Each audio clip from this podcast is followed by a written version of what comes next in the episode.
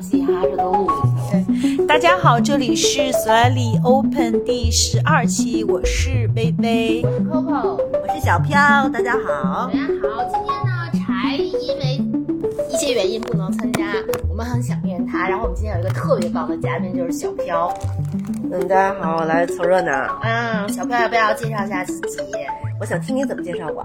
哇哦，因为我觉得每个人介绍我的方式都不太一样。哎，这个特别好。我觉得小，其实我我我知道小飘很多很多年，然后就是因为我知道是因为你是情趣玩具这个领域的达人，特别酷帅的一个女生。然后，嗯，对。然后今年终于有机会的话，就是可以线下街街头，对不对？我们就快速的。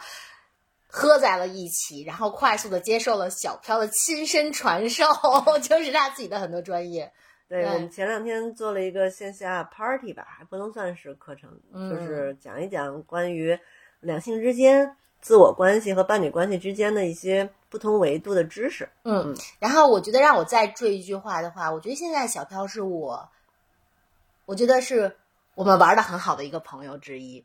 嗯。然后是特别心特别好的一个女孩子，那不还不因为你们好？哎呦，就是 我，我也挺想听薇怎么介绍。我觉得这个特别好玩。薇，那你你会怎么介绍小飘呢？我觉得首先小飘是她在呃，她在她活在我的梦想里。嗯。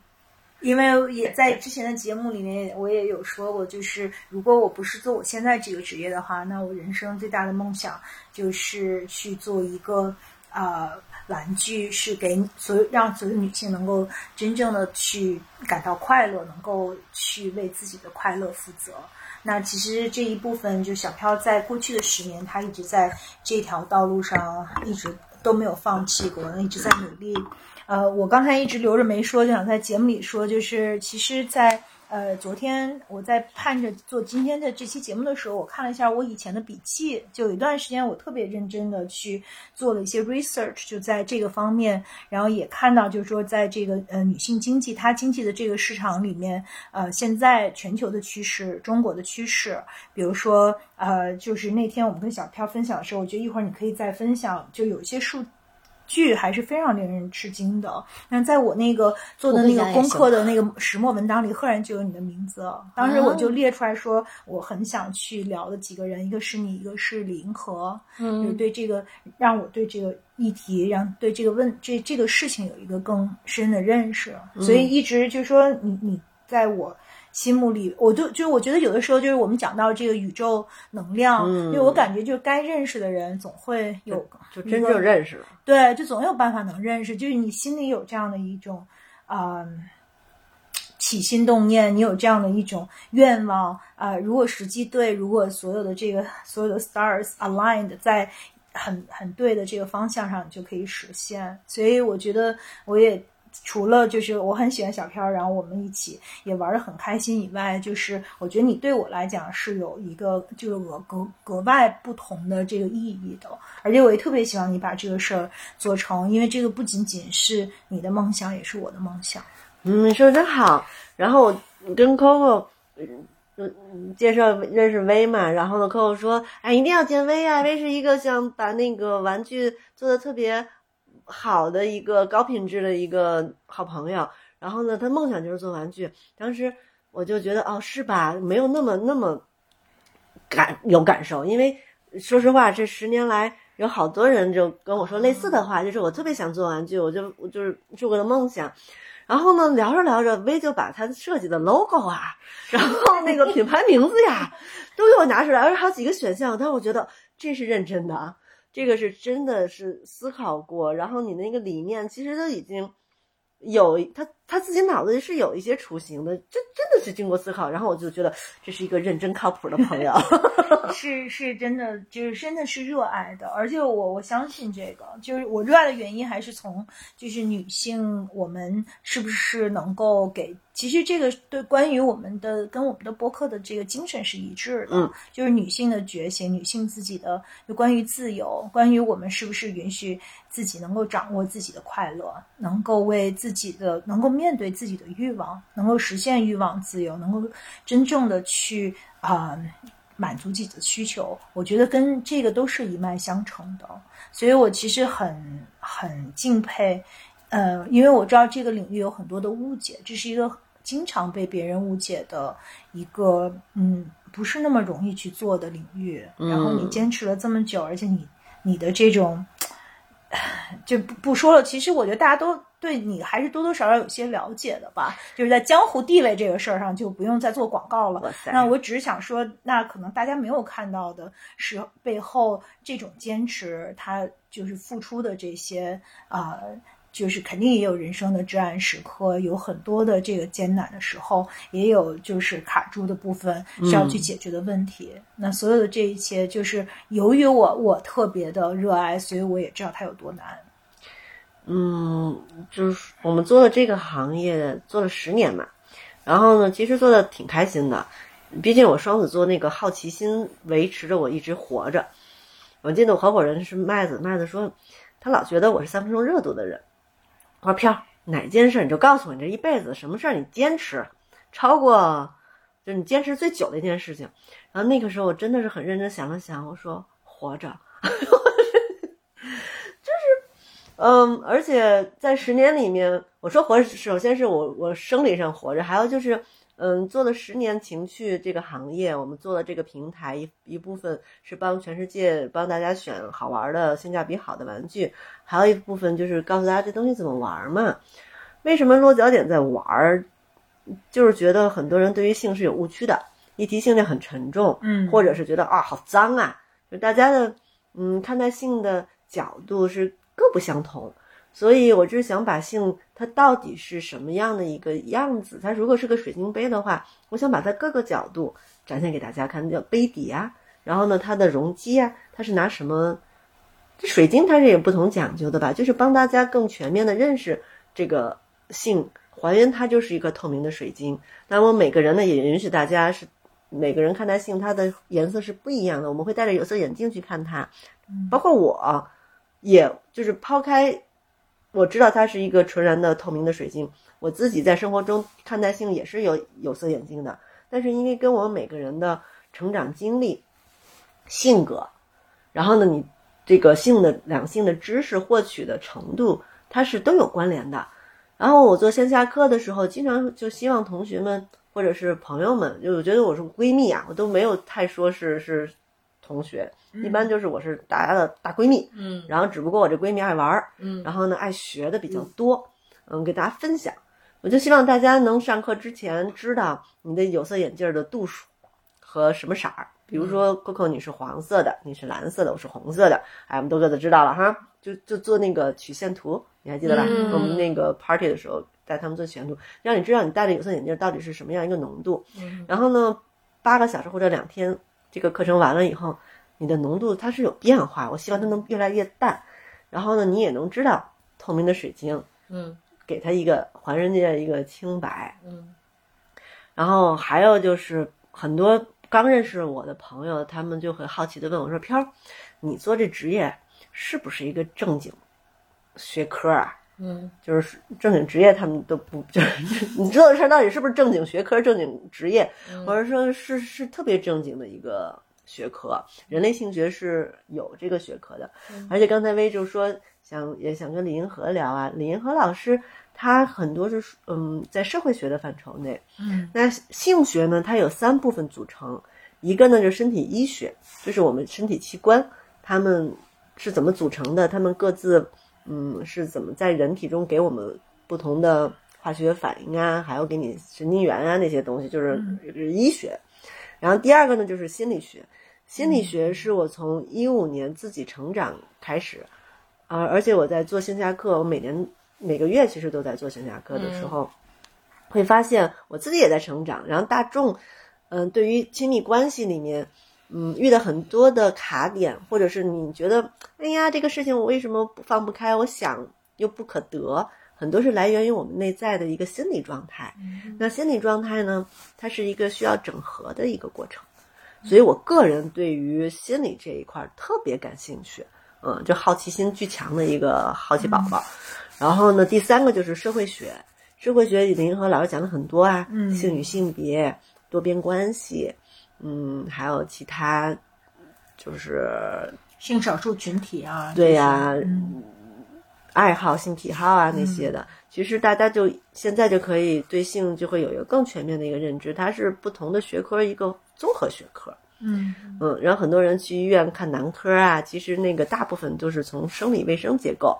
嗯，其实我们可能需要做去找心理咨询师，心理咨询师完全是从心理层面上，但是很多心理咨询师他对于性的议题自己可能也没有触碰过，嗯所以好多人是绕着性在聊关系，嗯。有的时候就是有些卡点他也可能疏通不了，嗯。这就是为什么我希望在这个平台或者跟大家在一起吧，做这个节目，就是能让更多的人知道性它是一个多元的一个嗯视角去看待它。嗯。然后我们每个人呢都认识性，都知道性，没有任何一姑娘，我说对性完全不懂的，嗯只不过大家懂的那个知识点可能有一些角度有点窄，嗯然后呢误区可能有点多。嗯嗯，是，就是我们上周六吧，大家有一个 party，就是还是蛮亲密的女朋友去玩儿，然后。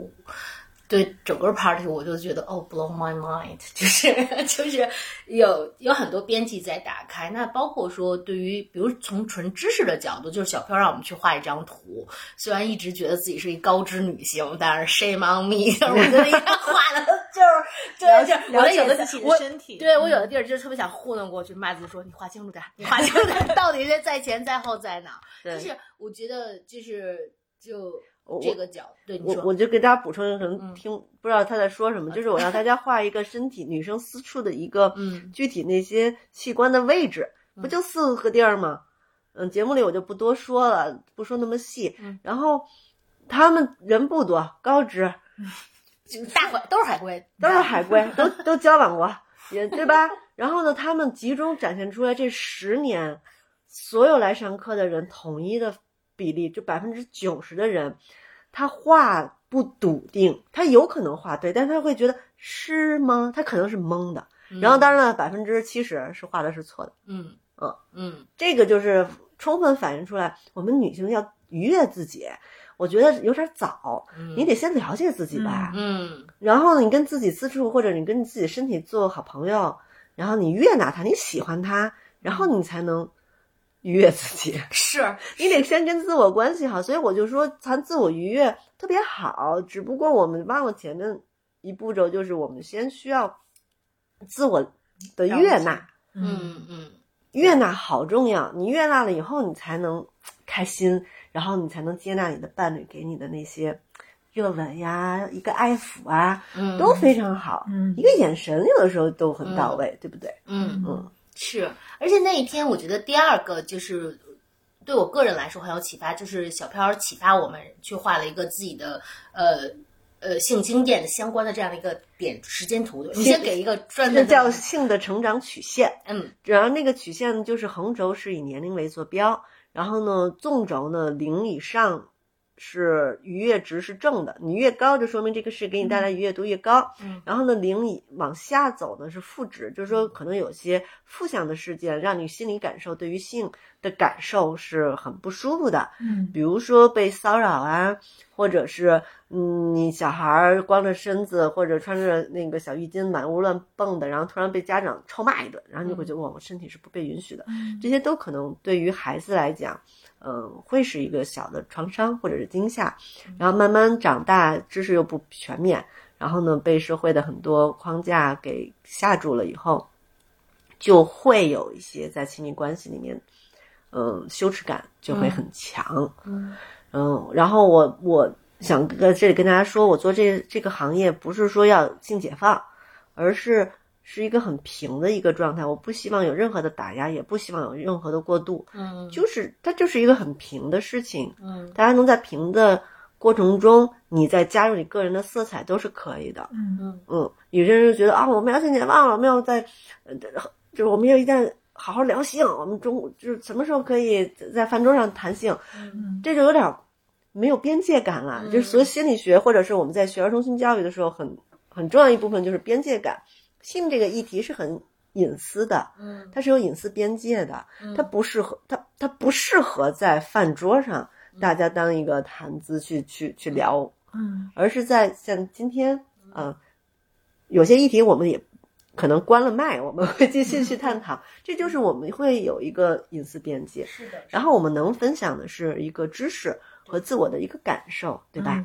所以这种边界感也是需要大家去学习的，不是说要去举着解放的大旗要去推翻什么，不是这个意思。是，那那一天好像飘儿也没有，我们也没有展开那个部分，但是我自己的感受就是，哇，这是一个完全新的视角去看待自己的成长。因为本来 Slide Open 我们也一直在讲的就是自我的向内探索，关于自己成长的回看。然后那天的那些点，当你把你就因为我们都没有再进一步去讨论和分享，但是至少我自己看到我那些。不愉悦的年龄段和经历相关，和我最愉悦的它它的取向，我觉得那个是一个蛮好玩的练习，让你用一个不同的维度去看你的成长。嗯，那天呃对不起，没事儿没事儿，我就嗯补充一点，就是我记得我们有一期做了一个一期节目叫《我们以前的爱恨情仇》，我想说就是可能我们以前的爱恨情仇都已经很复杂了，但是我们与性的这个爱恨情仇可能就更一言难尽了。嗯。那因为小飘在分享的时候，他也有讲过，就是呃，这样关于围绕性有一个特别大的，就是特别是女性都有一个强烈的羞耻感。那我们要留下这个羞，去去掉这个耻。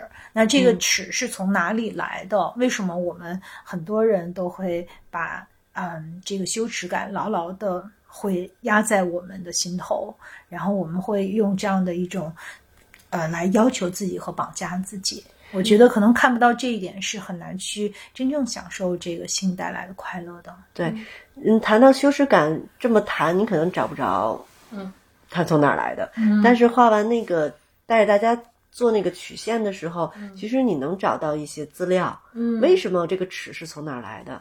然后这个图其实那天时间有限，没告诉大家怎么使用。嗯其实它那个底下负面的那些不舒服，你能回忆起来的时候，其实你回忆的时候，当下那个感受，按道理它是能带出来一些的。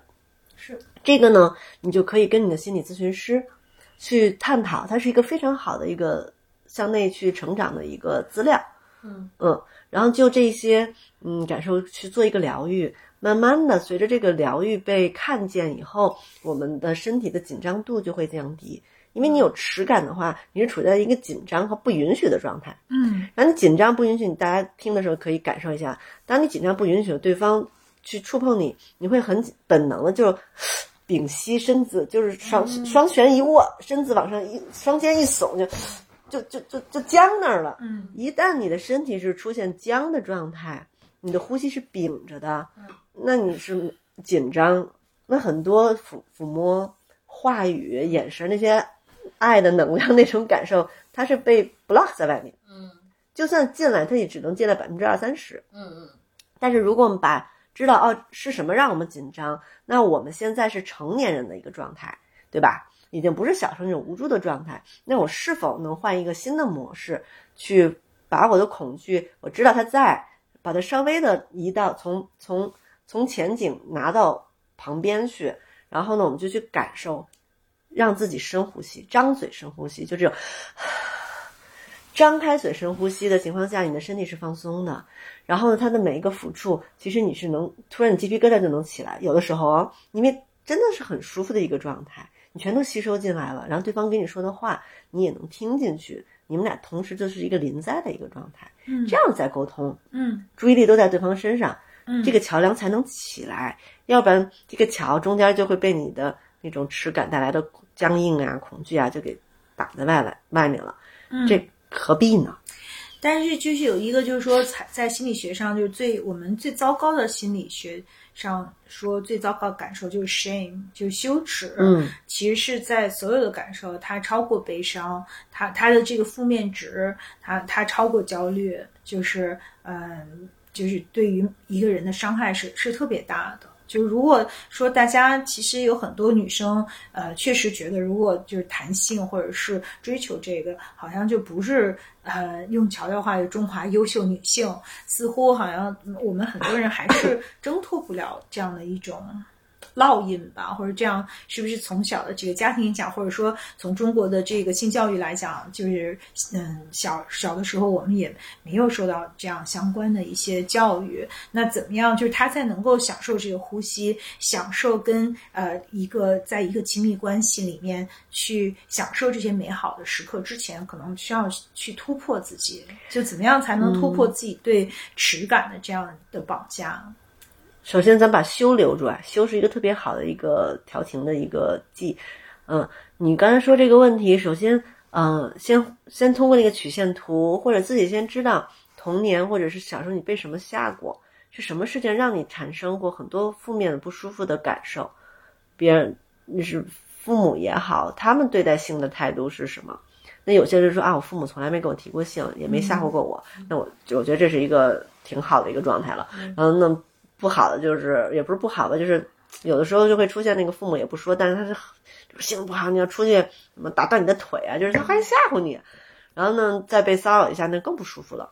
我们先看看有一些什么事件产生，然后呢知道这些是可以去探索疗愈的方向，然后下面再做呢就是补充正确的跟两性相关的知识。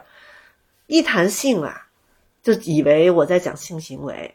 这是一个最大最大的误区。我们不是在做这个事情。性刚才我就说，包括那么多维度。嗯，自我关系都包括两个维度：我和我的心理状态，我是否悦纳我自己，对吧？那些那些感受，还有我跟我自己身体的状态。如果是身体高，就是高潮，这个是一个小小马，那我是否会驾驭我的这匹小马？我是不是帮他？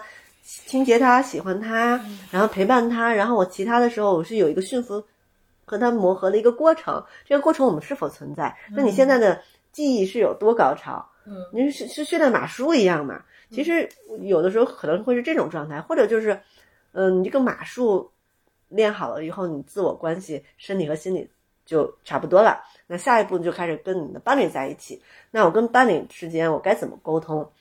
心理上的一个沟通，嗯，然后呢，嗯，语言上我该怎么跟他表达？然后遇到让我特别羞耻的事情的时候，我该怎么处理？嗯嗯，对方应该怎样去应对？还有就是在肉身层面上一些技术的层面，那我们该怎么跳好我们双人的这个舞步？嗯，那中国很多女孩呢，她从来没有触碰过自己的身体。嗯嗯，说直白了就是没有碰过自己的私处，也没有自己给自己带来过任何的性高潮的体验。嗯啊，那你说你刚开始跟一个你心爱的男孩在一起没有任何问题，然后两个人呢就去跳一支双人舞，然后呢，男生天生因为他的器官长在体外，他天生就比咱们跟自己的身体比较熟，那咱们就 assume 他就是上来就是 level one，就是咱们是零。零级，他们是一级，然后呢，一直跟他跳，人家就刚开始带带你，你又自己不学，有很多女生她依赖呀，你觉得啊这事儿就应该靠男的，对吧？你这么想就不行，因为我们每个人要为自己的性的愉悦感负责任，嗯，你要拿起自己这个责任来，你得自己学好你的舞步，这样人家才能愿意跟你一起跳。而且什么叫你看奥运会那种双人滑，就。你最后都换不了班儿，因为俩人太默契了，而且我们是一起成长。我先划好我的舞步，然后我再配合你的舞步，俩人才能一起进阶，那就成那种高手过招。你来一招，我自己就能给你拆，然后俩人越打越开心。你这个高手谁爱天天跟一小白打呀？我踹一脚你就飞了，然后你咣咣咣爬回来说你爱我，然后陪你练练，我教教你也不学，这这是不是就没法练？嗯，很多女性，嗯。你看，我从零七年就开始做 workshop 或者是 party 讲这些知识，然后零七年呢，我还觉得是中国的男性可能比较自私。那个时候呢，我是这么想的啊，嗯，不照顾中女性的感受啊，其实有点片面了。嗯，随着我做那个线下工作坊越来越多，接触的女性越来越多的话，我发现有有一部分的女性啊，她的依赖感太强。嗯，她不光是感情绪情感上依赖对方。然后呢，金钱咱们现在独立的多了啊，嗯，也有部分也是金钱上依赖嘛，还有一部分是性感受上也依赖对方。这事儿就是他学会了，这小飘，你这课应该男的来听，他们懂了，我们怎么都好办了，这不可能。嗯，就是一个没有性自慰经验的女孩和一个有性自慰经验的两个人在在交流过程中是不一样的表现。嗯你想想，你把你自己想象成一个男的，嗯。然后你交往了一个从来不会自慰的，然后天天说宝贝儿，我太爱你了，然后你来吧，我都是你的，我身心都是你，往床上扒一躺，然后呢，你就刚开始第一次、第二次还行，然后我十次、二十次我还这样子，你是不是无无所适从，自我迷失，就觉得我该我我做什么能该对呀，然后我该怎么就。有些你也不给对方一个指引，因为你自己都不知道该怎么指引自己的情况下，会出现嗯伴侣关系慢慢性就越来越分分离的一个状态。嗯，女孩还是需要自我探索先，嗯嗯，然后一定同时要学会跟伴侣沟通，要不然有我就学员有一部分就是真心的说飘儿，我们这玩具确实很好使啊，说飘完这玩具，我觉得不需要男的了，或者不需要另一半儿了，嗯因为。我交男朋友和女朋友嘛，就是咱不是说性别二元二元论啊，就是我就不需要另一半了。其实咱们不是越活得越这个样子的，对，其实这说到另外一个话题了，就是说我们很也有很多人把性认为只是跟呃就是性器官的摩擦相对关。，或者说跟呃身体的快感有关，但是其实性的这个呃，就是它跟亲密关系啊，跟很多东西都是非常相关的。对那不能把它简单的认为是跟只跟身体的快感有关。其实它是有不同的维度，比如说刚才咱们讲的生物性吧，嗯其实生物性带来的就是性器官的这些直接的交合，它是属于生物，它的目标就是繁衍。嗯然后呢，它要达到什么？可能就是射精或者是高潮。嗯嗯嗯，其实其实都没有高潮，就是射精，嗯为了繁衍后代。嗯然后还有一个呢，就是嗯感受，但是它是跟身体相关的，嗯比如说爱抚，嗯五个感知觉，尤其是女生啊，就是你在一个情欲的世界里面，什么叫性的机遇？它是一个机，就像一盆水，一杯水，嗯你往里倒的时候，它是一个满意的一个过程，嗯性机遇的一个过程。嗯那五个感知觉呢，它都是给我们机遇。比如说，现在我们在录音的时候，微微是点上蜡烛的，嗯。都让我们放松，烛光让我们也觉得这个屋子里特别 cozy。嗯。那女生很容易去吸收这个，这这个用在闺房里面，两性关系是非常合适的。嗯还有抚触，那这个情绪、情感，尤其身体接受的这种感知觉，也是一个维度。嗯。那这个不非得是温柔啊，比如说我突然跳到一个冷水里面，那种刺激，有些人也是能让你有那种兴奋感的。嗯。嗯，就是皮肤肉肉身上面、身体上面的一个感知。嗯还有一个呢，就是性的一个冲力。嗯嗯，这个词到现在我没有想到一个更好，因为这是我学到的这个词，我还没找到一个更好的一个替换嗯能解释它的词。它它是更多的是情绪上的嗯臣服与被臣服，它跟控制有关。嗯就是有些人他喜欢这个角色里面我是控制的角色，嗯他是以一个情绪的感受为一个交流。他他对于摸不摸，刚才我说身体那个五感觉他不在意，但是他就在意咱俩之间的张力，你是否满足我这个，嗯。你懂了吧？嗯。这三点其实是特别重要的三个维度。其实还有几个维度，比如说还有一个浪漫，浪漫有些人喜欢，有些人不喜欢。我说这个维有人不喜欢浪漫吗？我也想问啊，因 为有些人就是他这个吧，是每个人浓度不一样，嗯。这几个点他都有，但是有些人可能五，我是五五感，身体感五感那五个感知觉那个是最重的，啊然后是浪漫，然后你最后加上性的冲力，嗯。这是我的一个 priority。哦。那每个人 priority 不一样，因为你成长的，就是过程嗯。和你的个性是不一样的，嗯。就导致每个人不一样。那我们谈恋爱的时候，就是我先知道我是一个什么浓度配比吧，嗯。然后你也知道你是什么浓度配比呗，那咱俩慢慢勾兑呀、嗯。你不能老就着我的，因为你可能是性，你是臣服与被臣服，嗯。这才是点燃你的一个直观点。那我知道这个的时候，那我们风水轮流转嘛，嗯，就我也能配合配合你，你也能配合配合我，嗯。然后俩人一起探索更多的可能性，嗯这个是伴侣关系最重要的。但如果大家不知道这些维度的存在的话，就觉得哎呀，我可能是性冷淡，然后呢，你这你这什么呀，陈峰，你这这不是变态吗？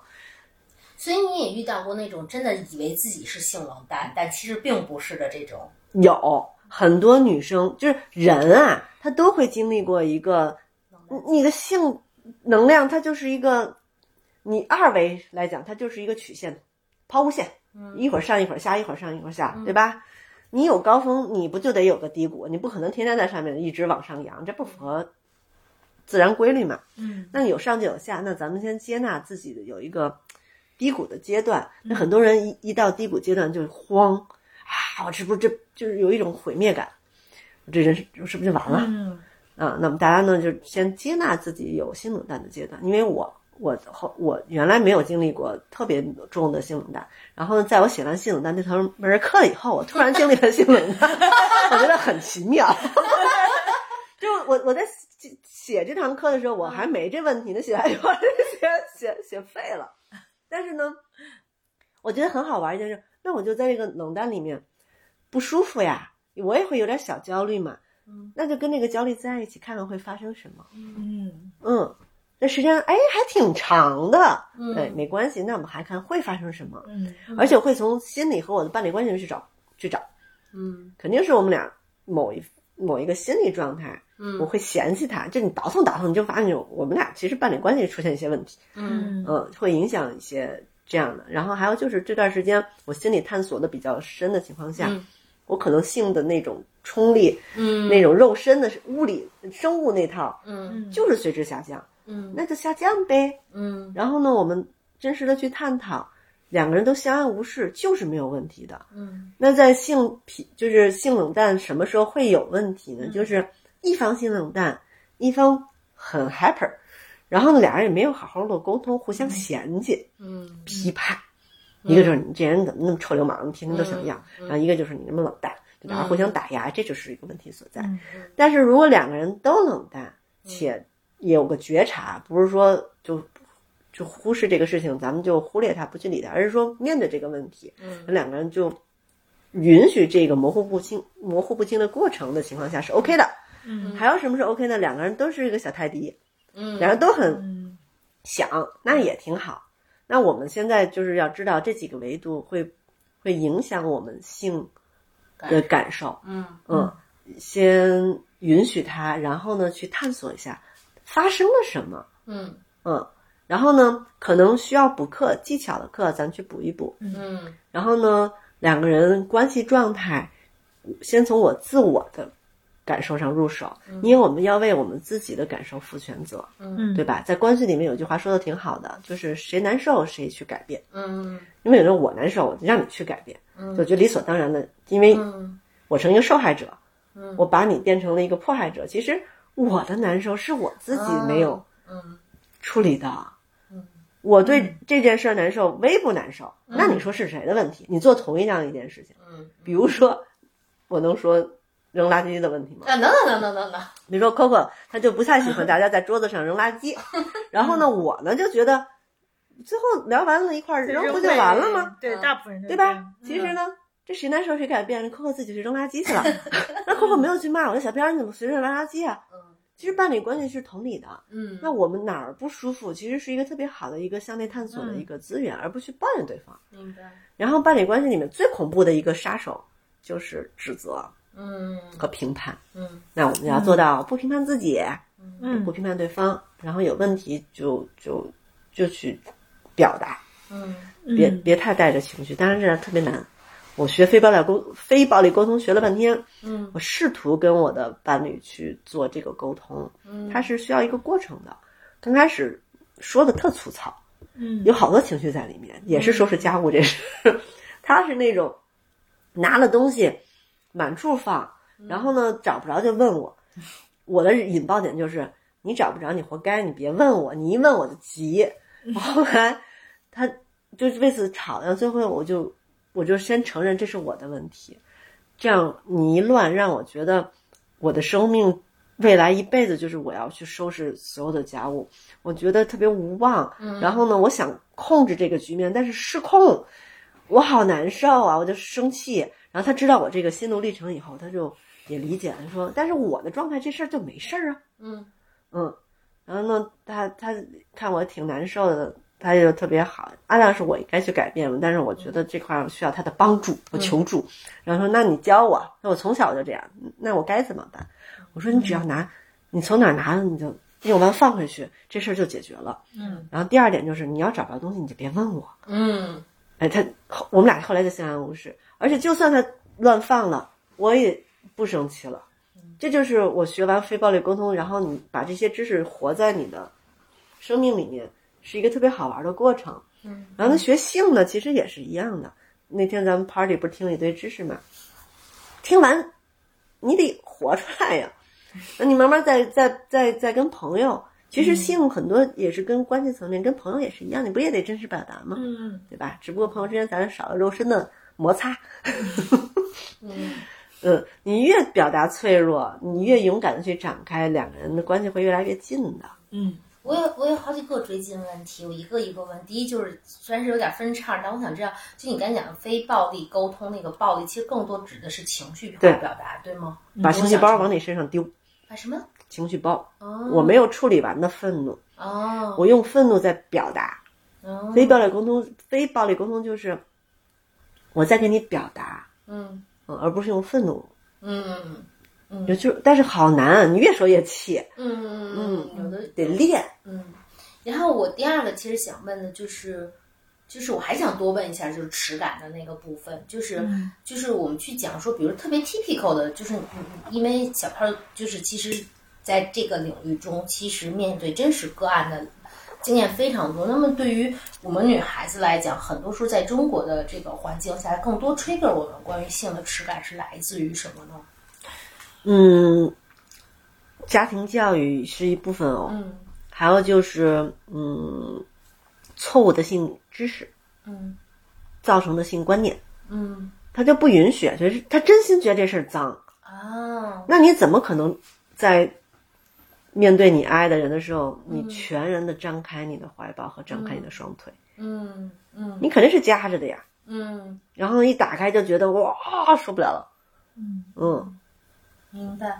然后那天我们其实聊到一个事情是耻感和射线的这个问题，对吧？所以其实他们之间就是更多的是很多人其实因为在相对判断力和知识有限的状况下，已经背着这个耻感往前走了，所以其实就设了很多线，对吗？对，那个线其实咱们也可以讲防御机制，或者是自己的舒适圈。嗯这种其实舒适圈一部分是防御机制嘛，嗯嗯，是小时候保护我们的，嗯因为小时候可能经历的东西是让我们不舒服，嗯然后就建立出一个边界，嗯然后让我们就杜绝这种不舒服的情况去发生。但是咱长大了呀，嗯长大了以后，有的时候那种防御机制或者这种安全圈，它是嗯阻碍我们去探索了。是嗯。然后我们现在能做的就是先看到哦，我的我的安全圈是长这样，嗯。然后呢，它的边界它的线在这儿呢。嗯。那现在我回到当今天是几月几号，嗯，我是谁，我多大了？嗯。然后我现在在面对同样的问题的时候，我是否愿意去尝试新的嗯感受？当然，你尝试之前你别瞎瞎去，就是，哎，举个例子，嗯。我要去爬山了，嗯对吧？我鼓励大家去探险，对不对？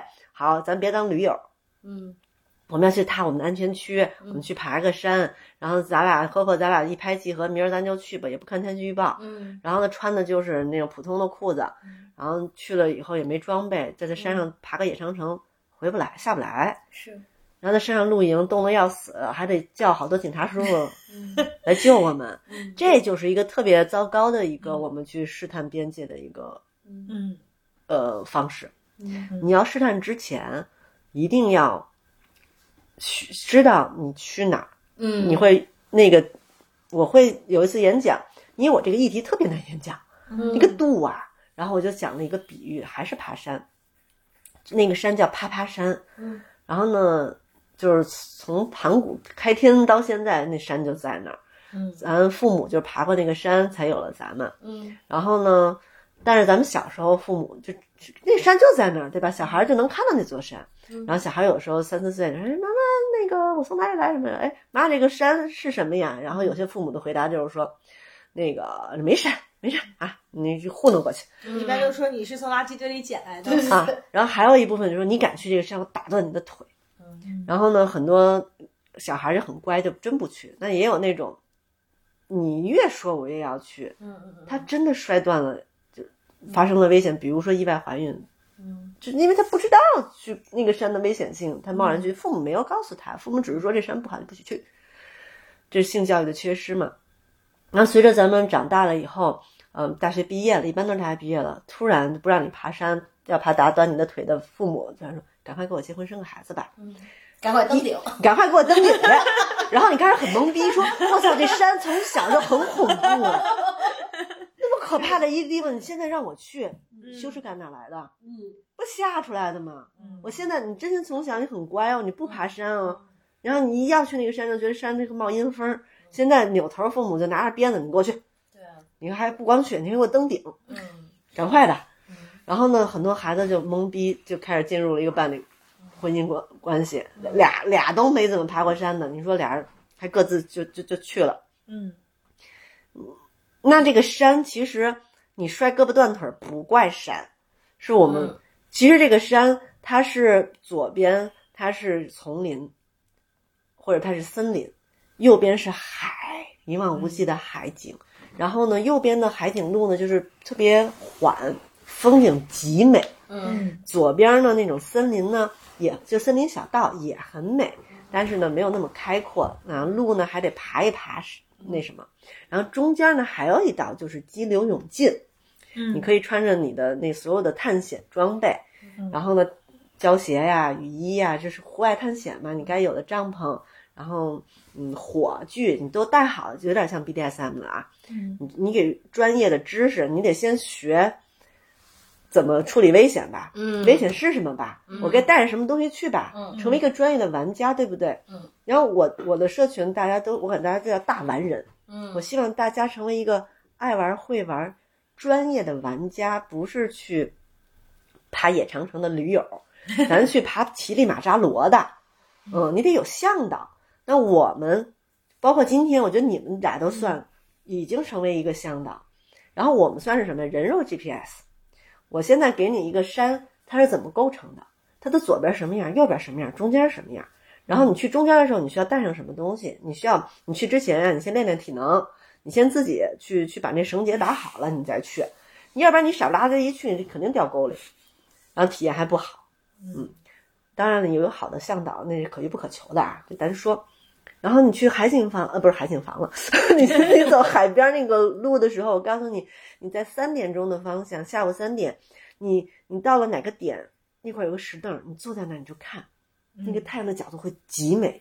我怎么能告诉你？是因为我爬过，嗯嗯而且我会跟你分享我的经历，然后你也按照我的经历去爬完以后，我特别希望你爬完一次两次，你回过头来跟我小飘说：“小飘，你知道吗？你那个地方旁边嗯有还有一个什么地方，还有什么风景？因为我每个人爬山，你会看到你自己不同的风景，嗯对不对？那大家在一起就是为了互相分享这个风景的。嗯，当然啊，这个山还有一个呢，就是有一电梯。嗯，你什么都没有，你就上那电梯，噌就登顶了。嗯你什么都看不见，但是你很快就登顶。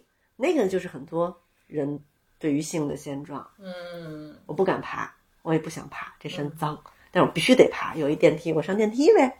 嗯，然后这个这个十几年的床单啊，就是滚的呀，就是没滋没味儿的，因为什么都没有看见，我就登了个顶，对吧？嗯我就是，我觉得咱们可能大部分人都是像这个爬这个爬爬山是类似的一个经验。嗯我们要学的就是拿个路书，然后呢知道哪儿危险，哪儿风景好，哪儿有注意事项，然后自己去玩完以后再回来写路书。嗯。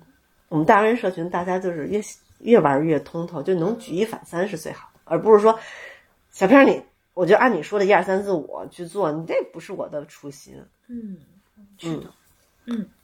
然后我们还教，嗯，除了我教这些呃理论一些和感受一些的课程，就是帮助我们身体去感受，把五个感受节带入，然后女生的皮肤怎么唤醒。大部分的皮肤是比较僵硬的，你做这个练习的时候，你自己能明显发现，哎，确实没什么反应，坚如磐石。拿拿鞭子啪一打，因为你紧张，你紧张的时候你就是僵的，你不知道自己僵，我让你放松，你说放松啦，你真以为你放松了，但是啪一就是轻拍你的时候，嗯一般你是放松的时候，你是是有一个本能嗯反应，很多人是没有的，纹丝不动。你自己就很直观的知道自己在一个什么样的状态。那这是我的课程能给大家带来的。然后还有一个找了一个男孩儿，那个男孩儿是舞蹈教培。你光听完课，你回家，你的身体是僵的。嗯你爱抚，好家伙，你要像线下课，下次欢迎去看，大部分的手是僵的。嗯爱抚的时候，就是你怎么摸人就这样，葫芦，我是葫芦家小狗狗呢。就爱抚它有很多样的手法，对吧？嗯然后你练习，还有呢，就是你的站站的姿势，嗯。因为那个老师是教舞蹈教培的，嗯，他是个男的，他那教培是教练培训对吗？教练培训，嗯。嗯，就专门教你的，他教课的。嗯。然后呢，他站在那个一就觉得我操，女比女人还 还更有女人味儿。嗯。嗯。然后呢，很多人我就说，比如老师就讲一个例子啊，嗯，比如说你从浴室洗完澡，然后穿着高跟鞋亮相，然后从浴室走到床这段路，浴室穿着高跟鞋，哎我都光脚的。这大部分人在那个哦跟我们的直直播的时候跟谁洗完澡穿高跟鞋，但是我们现在就是要营造一个嗯场，你可以不穿高跟鞋，OK OK，咱这不是说玩起来吗？嗯嗯对不对？那你玩，你是不是得有一些辅助的装备啊？嗯这就聊上了呗，这不是你踩上高跟鞋了呗？嗯那你从高跟亮相，你怎么走过来？这段路你是怎么走？你是鲁智深一样的鲁过来了吗？嗯嗯那我在床上等你的时候，那我就真的是软塌塌的一坨趴在那儿了吗？嗯嗯其实老师给你打个样子，你不非得站他那样，因为我也跟艾那个艾迪老师学。那我要真是那样，我就吓死个人，因为我的气质，我的气质跟他不符，对吧？嗯我们要做的是能是什么样子，然后呢，我内化成我的风格嗯。是什么样子，然后在某些特定环境下，我想使出来这招，我能使出来，这就是个能力。嗯。嗯。就是我们学这些东西是把我们的能力是扩宽的，不是真让你天天那个样子。就我们学性啊，也不是让你天天真的翻了番儿的去去做这件事情，而是说十八般武艺，我跟高手过招儿，你出哪招我对得上哪招，嗯。这是我们未来我希望大家能成为的，而不是说你出了一招我接不上，嗯或者我想接，你真会发现你能力跟不上。不，我是我那天咱玩完了以后特别开心，就跟另外一个女友说：“我说你知道小飘教我什么吗？”懂了，然后她说：“你是少女吗？你刚知道吗你看人和人之间就这样，？”对啊，但是这个沟通，咱们也讲，他就是说这话的沟通方式嗯有一点点评判，嗯对吧？在伴侣之间，如果你特别好奇，比如说 Coco 很好奇，他就像好奇孩子一样，他会去分享、去尝试。嗯如果我是你伴侣，我这么跟你说话，你可能不会再跟我玩了。嗯嗯那种感受是嗯是一个小的评判。嗯嗯那伴侣之间最好的就是你不要评判，你看见自己的评判，哦，那是我的评判，嗯要要把评判卸掉，人家才爱跟你玩，要不然我跟你玩过几次，我天天这么跟我，你才知道啊，你是少女吗？你下次谁还跟你玩啊？嗯这不可能的。所以呢，大男人呢，为什么大男人呢？我们要玩家精神，然后呢有专业性，同时你有好奇心呢，嗯嗯你去探索，对不对？嗯那探索的过程就是允许模糊不清的这个过程嗯，那中间会发生好的坏的。嗯那坏的出现了，哟，你没事儿吧？就是咱们就别你怎么这样啊？嗯。比如说我们会做那个性幻想那个，那天没跟你说这么多，你们太能查。了，其实也是从白天说到了晚上，就是他们太能查，把我的话题都查跑了。然后呢，那个性幻想交换的话题就是，比如说我的性幻想，嗯。有的时候可能是被强暴哦，嗯然后你的性幻想可能是你你是男孩，Coco 你是男孩啊，嗯。你可能就是想，嗯，找一个小就是性工作者，嗯。然后好，如果咱是做一个错误示范，嗯。然后呢，小飘老师上完课要做这个练习了，然后 Coco 你不知道我做这个练习，嗯。我说我我我把我最柔软的部分打开给你，嗯。最羞羞羞耻耻的地方张开了哦，嗯。然后我可能想被粗暴对待，然后或者你告诉我，我想找一个性工作者，那个嗯。然后对方哟，嗯你这样啊，这么脏，嗯。呜、这个评判一出来，你这你俩就是以后估计就没得玩了。嗯那我们要知道为什么我会有一个想被羞辱的这个感受，嗯。这个资料特别有用。嗯。我可能需要先去自我探索，可能是跟我的咨询师去聊聊嗯。从哪里来的，嗯。然后呢，慢慢跟我的伴侣去演，嗯。演的时候也是一个疗愈过程，嗯。而且在演的过程中，它一切它是重新，这是一个重新创造，嗯。嗯的过程，它不会再重复你小时候的嗯那种糟糕的体验，而且你知道你小时候经历糟糕体验的时候，你可以说不的，嗯。嗯。你不喜欢什么，那我现在就先不碰这个。嗯，所以就是性啊，是一个自我疗愈一个特别好、有意思的一个切入点。嗯。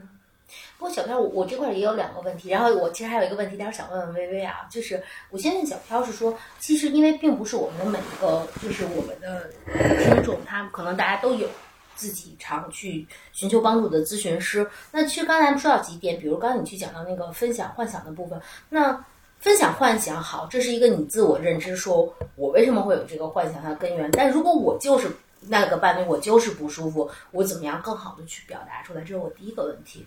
我的第二个问题是在于说，那我们有些听众他可能就是他有他没有咨询师，他怎么样在他可控的状况下，更好的去面对一些他不愉快的经历，或者他的，我、我觉得这个其实有没有一些相对来说可以给到。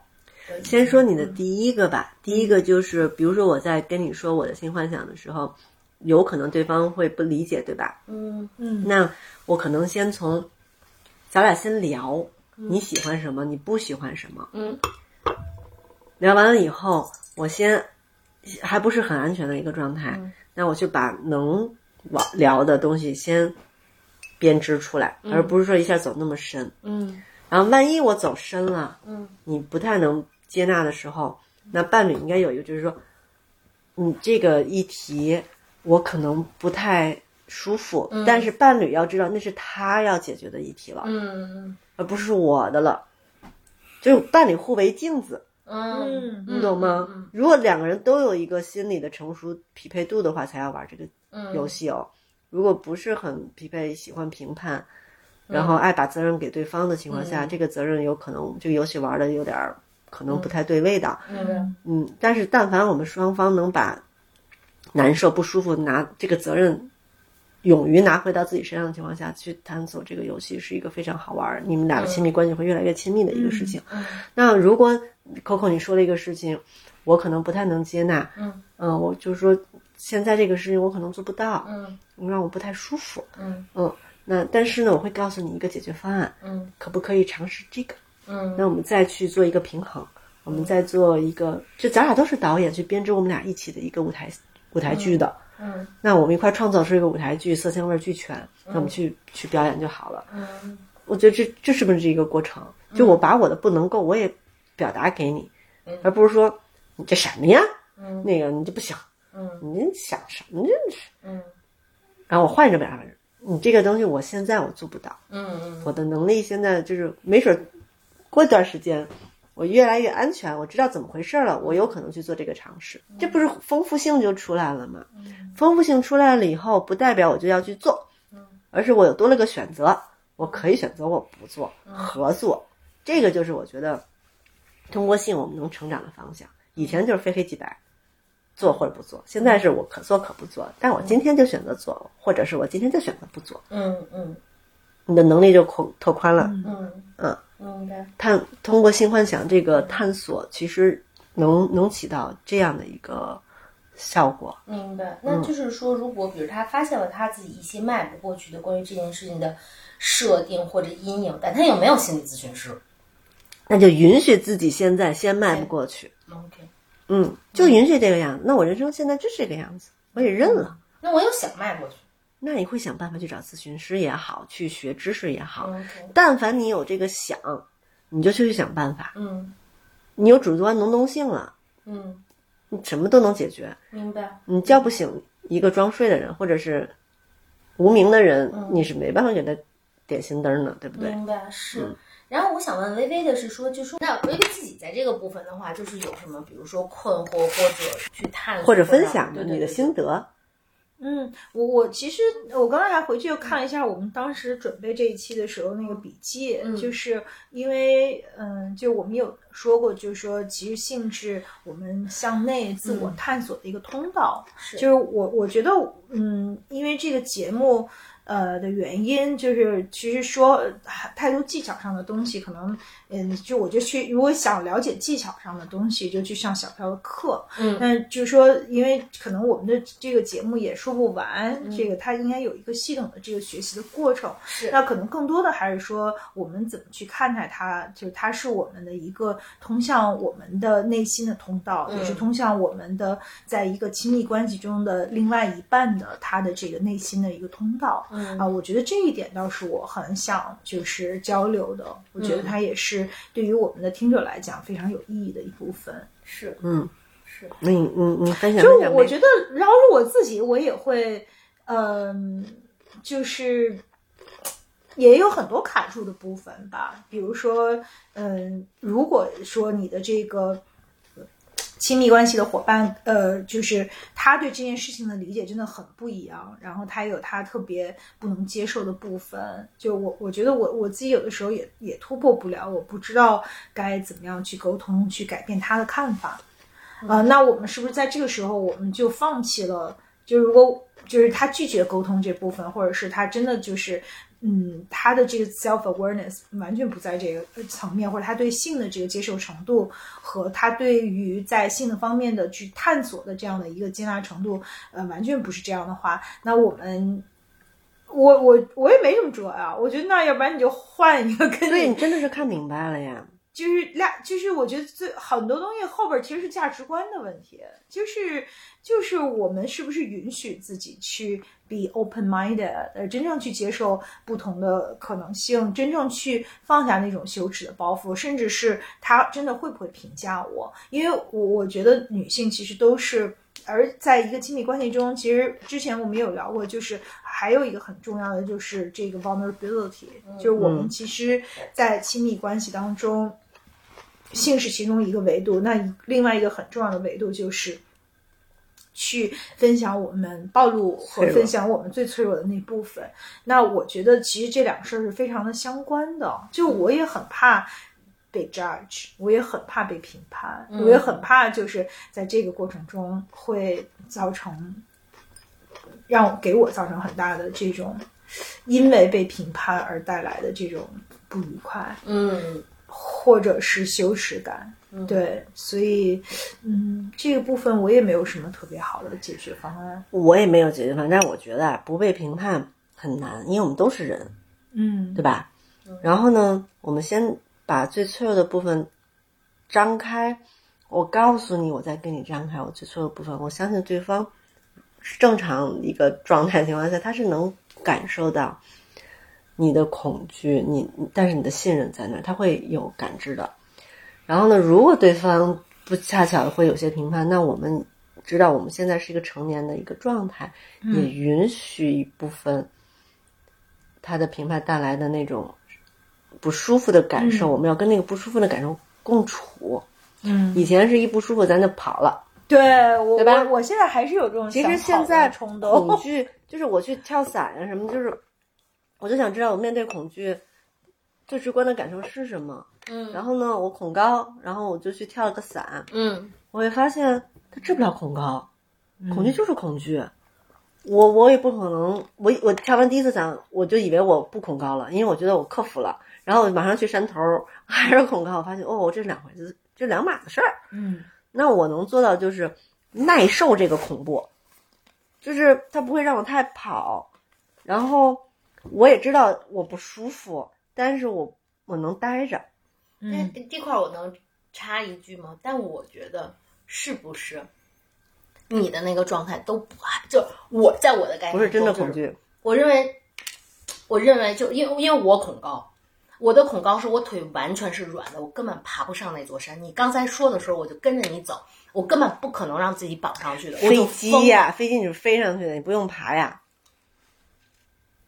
不是，就是我不，就是我根本没有勇，就是说，如果你说你去跳伞，我的点是在于我根本没有那个勇气穿上这个装备，我根就，嗯，就是我觉得真正的不恐惧会是这事，儿。我真的没就你好奇，你相信我不好奇，我吓死了，我是好奇。因为因为是这样，我觉得这个就是其实呃，咱们今天这个话题它折射了好，在好多事情上它折射了羞耻感，它折射了就是包括这个恐惧这件事儿，就是有时候我觉得吧，能嚷嚷出来的，能说哎我体验一次我耐受好了，我觉得你那都不叫恐惧，我这恐惧真的是过不去。我真的过不，就你刚才说的时候，我那个心都就已经嗯就是我的我的腿就是软的，我心就是那什么，我想你你你这个就肯定也是有恐惧感，但我觉得没有到那个，最恐惧、最恐惧、最恐惧的不会，就你说的时候，我心都觉得要炸的那种，就是还是很嗯因为恐惧的浓度每个人不一样嘛。哦我可能先去找我没低一点的。没你那么害怕的，那那么害怕的东西，可能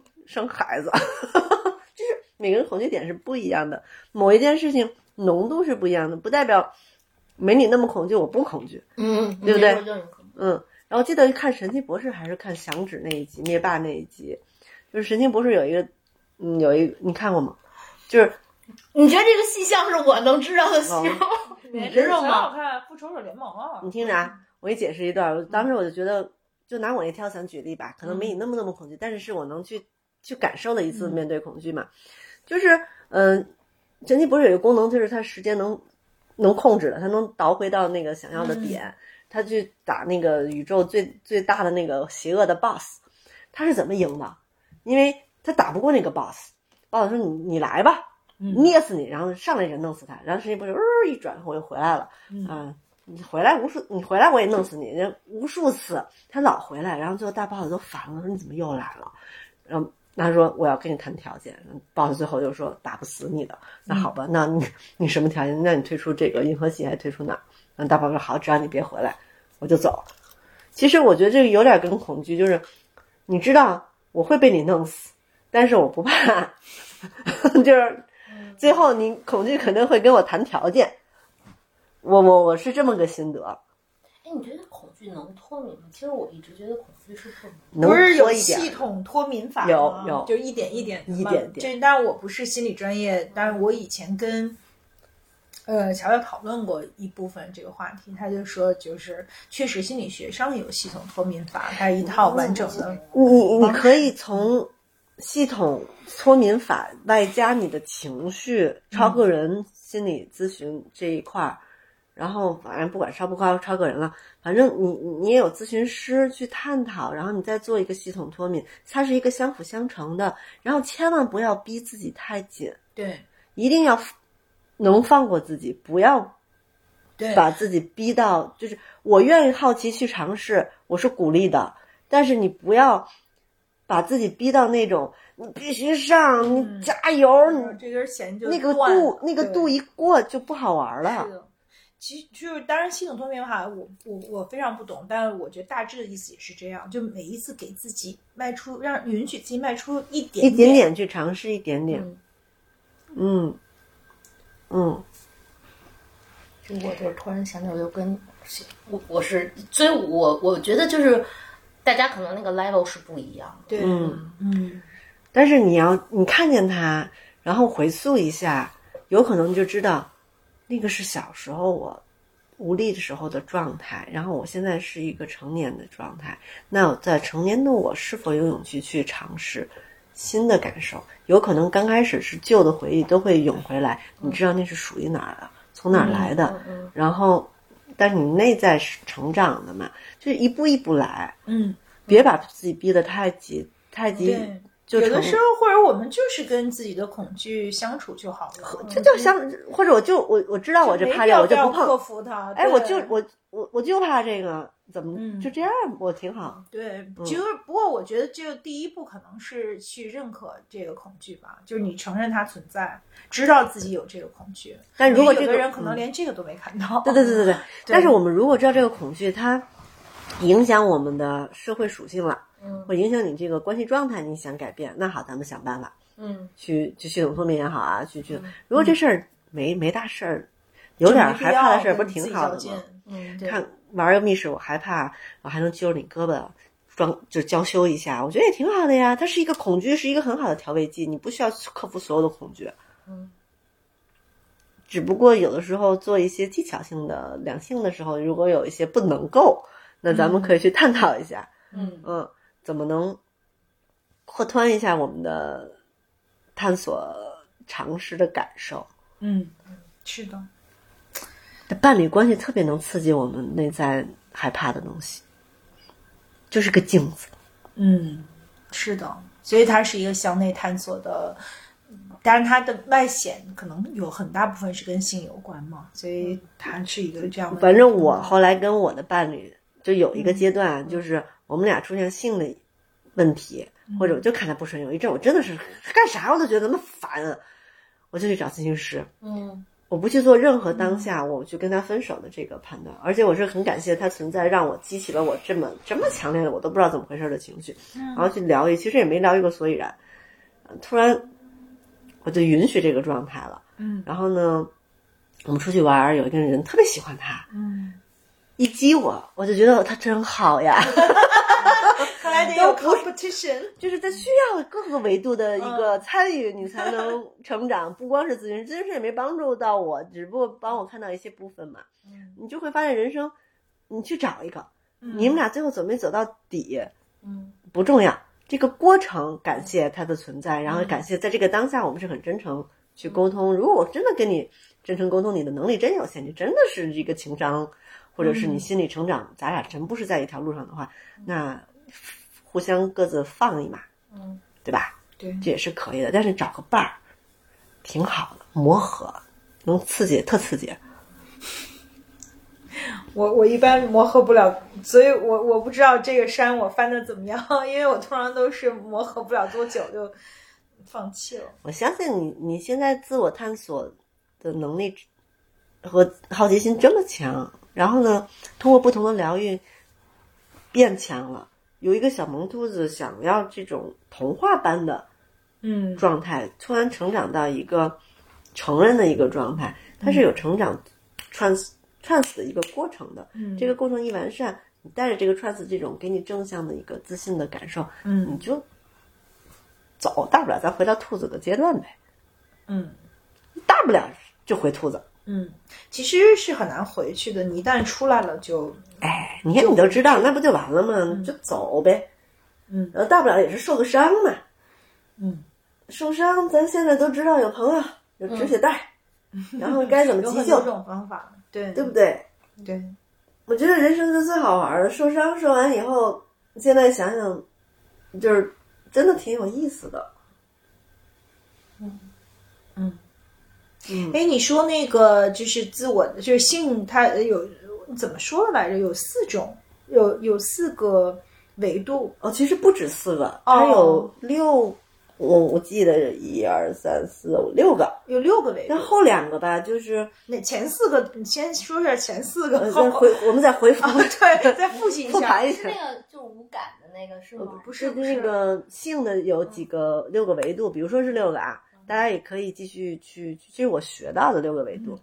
嗯，第一个呢就是嗯，纯生理嗯生物角度上来讲，嗯它呢是以它的形式是以射精，它的目的是为了繁衍，嗯，然后呢过程就是性器官的抽查嗯表现。但是我们在谈亲密关系和我们在谈性的形象，不只是性器官的抽查这么点事儿。是的，我们在讲性的教育或者聊性，不不等于在讲性行为。是的，我重新再说一遍这个，不等于性行为。对，因为我在讲亲子性教育的时候，他说我家孩子还小，不需要学这个。我说您觉得他我在教什么？嗯他自己觉得我在教孩子性行为，嗯，这就误解太大了。我们要教孩子我是从哪里来，我的自我边界感在哪，我怎么说不，我的隐私部位是什么，对吧？嗯误解。好，咱们回到刚才，生物生物性是第一个嗯维度，性器官。然后第二个呢，就是身体的感受，呃，感知，就是我摸你嗯。和我闻到了什么，五个感知觉的这一些，嗯。这些呢会给我们带来很多的快乐。嗯。当然了，也有刺激，皮肤的刺激，比如说我突然拍一下屁股，嗯。啪一下，嗯。然后呢，给你带来一个感皮肤上的感受啊，嗯然后还有跳到冰水里那种，哇，有些人就我受不了，我、这我做不到。那有些人能跳到冰水里，然后再跳到热水里，这个是我目前还达不到的。嗯，那这是肉身身体那种感受层面，五个感知觉层面上的。还有呢，一个就是性的冲力，它是跟精神和情绪相关，嗯控制与被控制、臣服嗯和屈服。嗯这个一讲就细了。嗯其实很多人就觉得哦，好像控制被控制啊，就是我要屈服于你。其实屈服是一个表象，我是把责任交给了你，嗯但是臣服是我自己的事情，我跟世界的和解，那个才能带来狂喜。嗯，你有点深，我自己还没有感受到。为什么臣服就带来了狂喜呢？臣服是你跟宇宙合一的一个和解过程。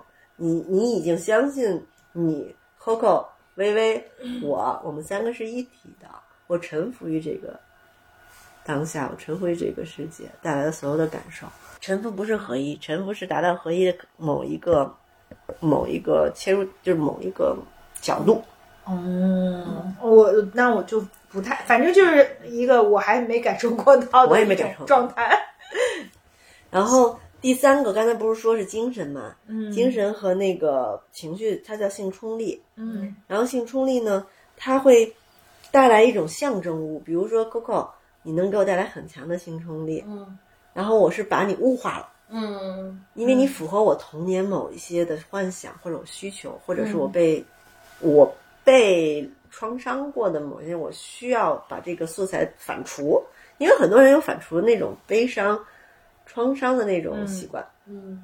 嗯，这个性冲力、张力啊那么强，就是我物化了你，然后把你，你必须穿着一身神奇女侠，哦，然后你必须支配，我就臣服于你，啊，不对不对，呃，屈服于你，就那种状态，你是把对方是物化的，好吧？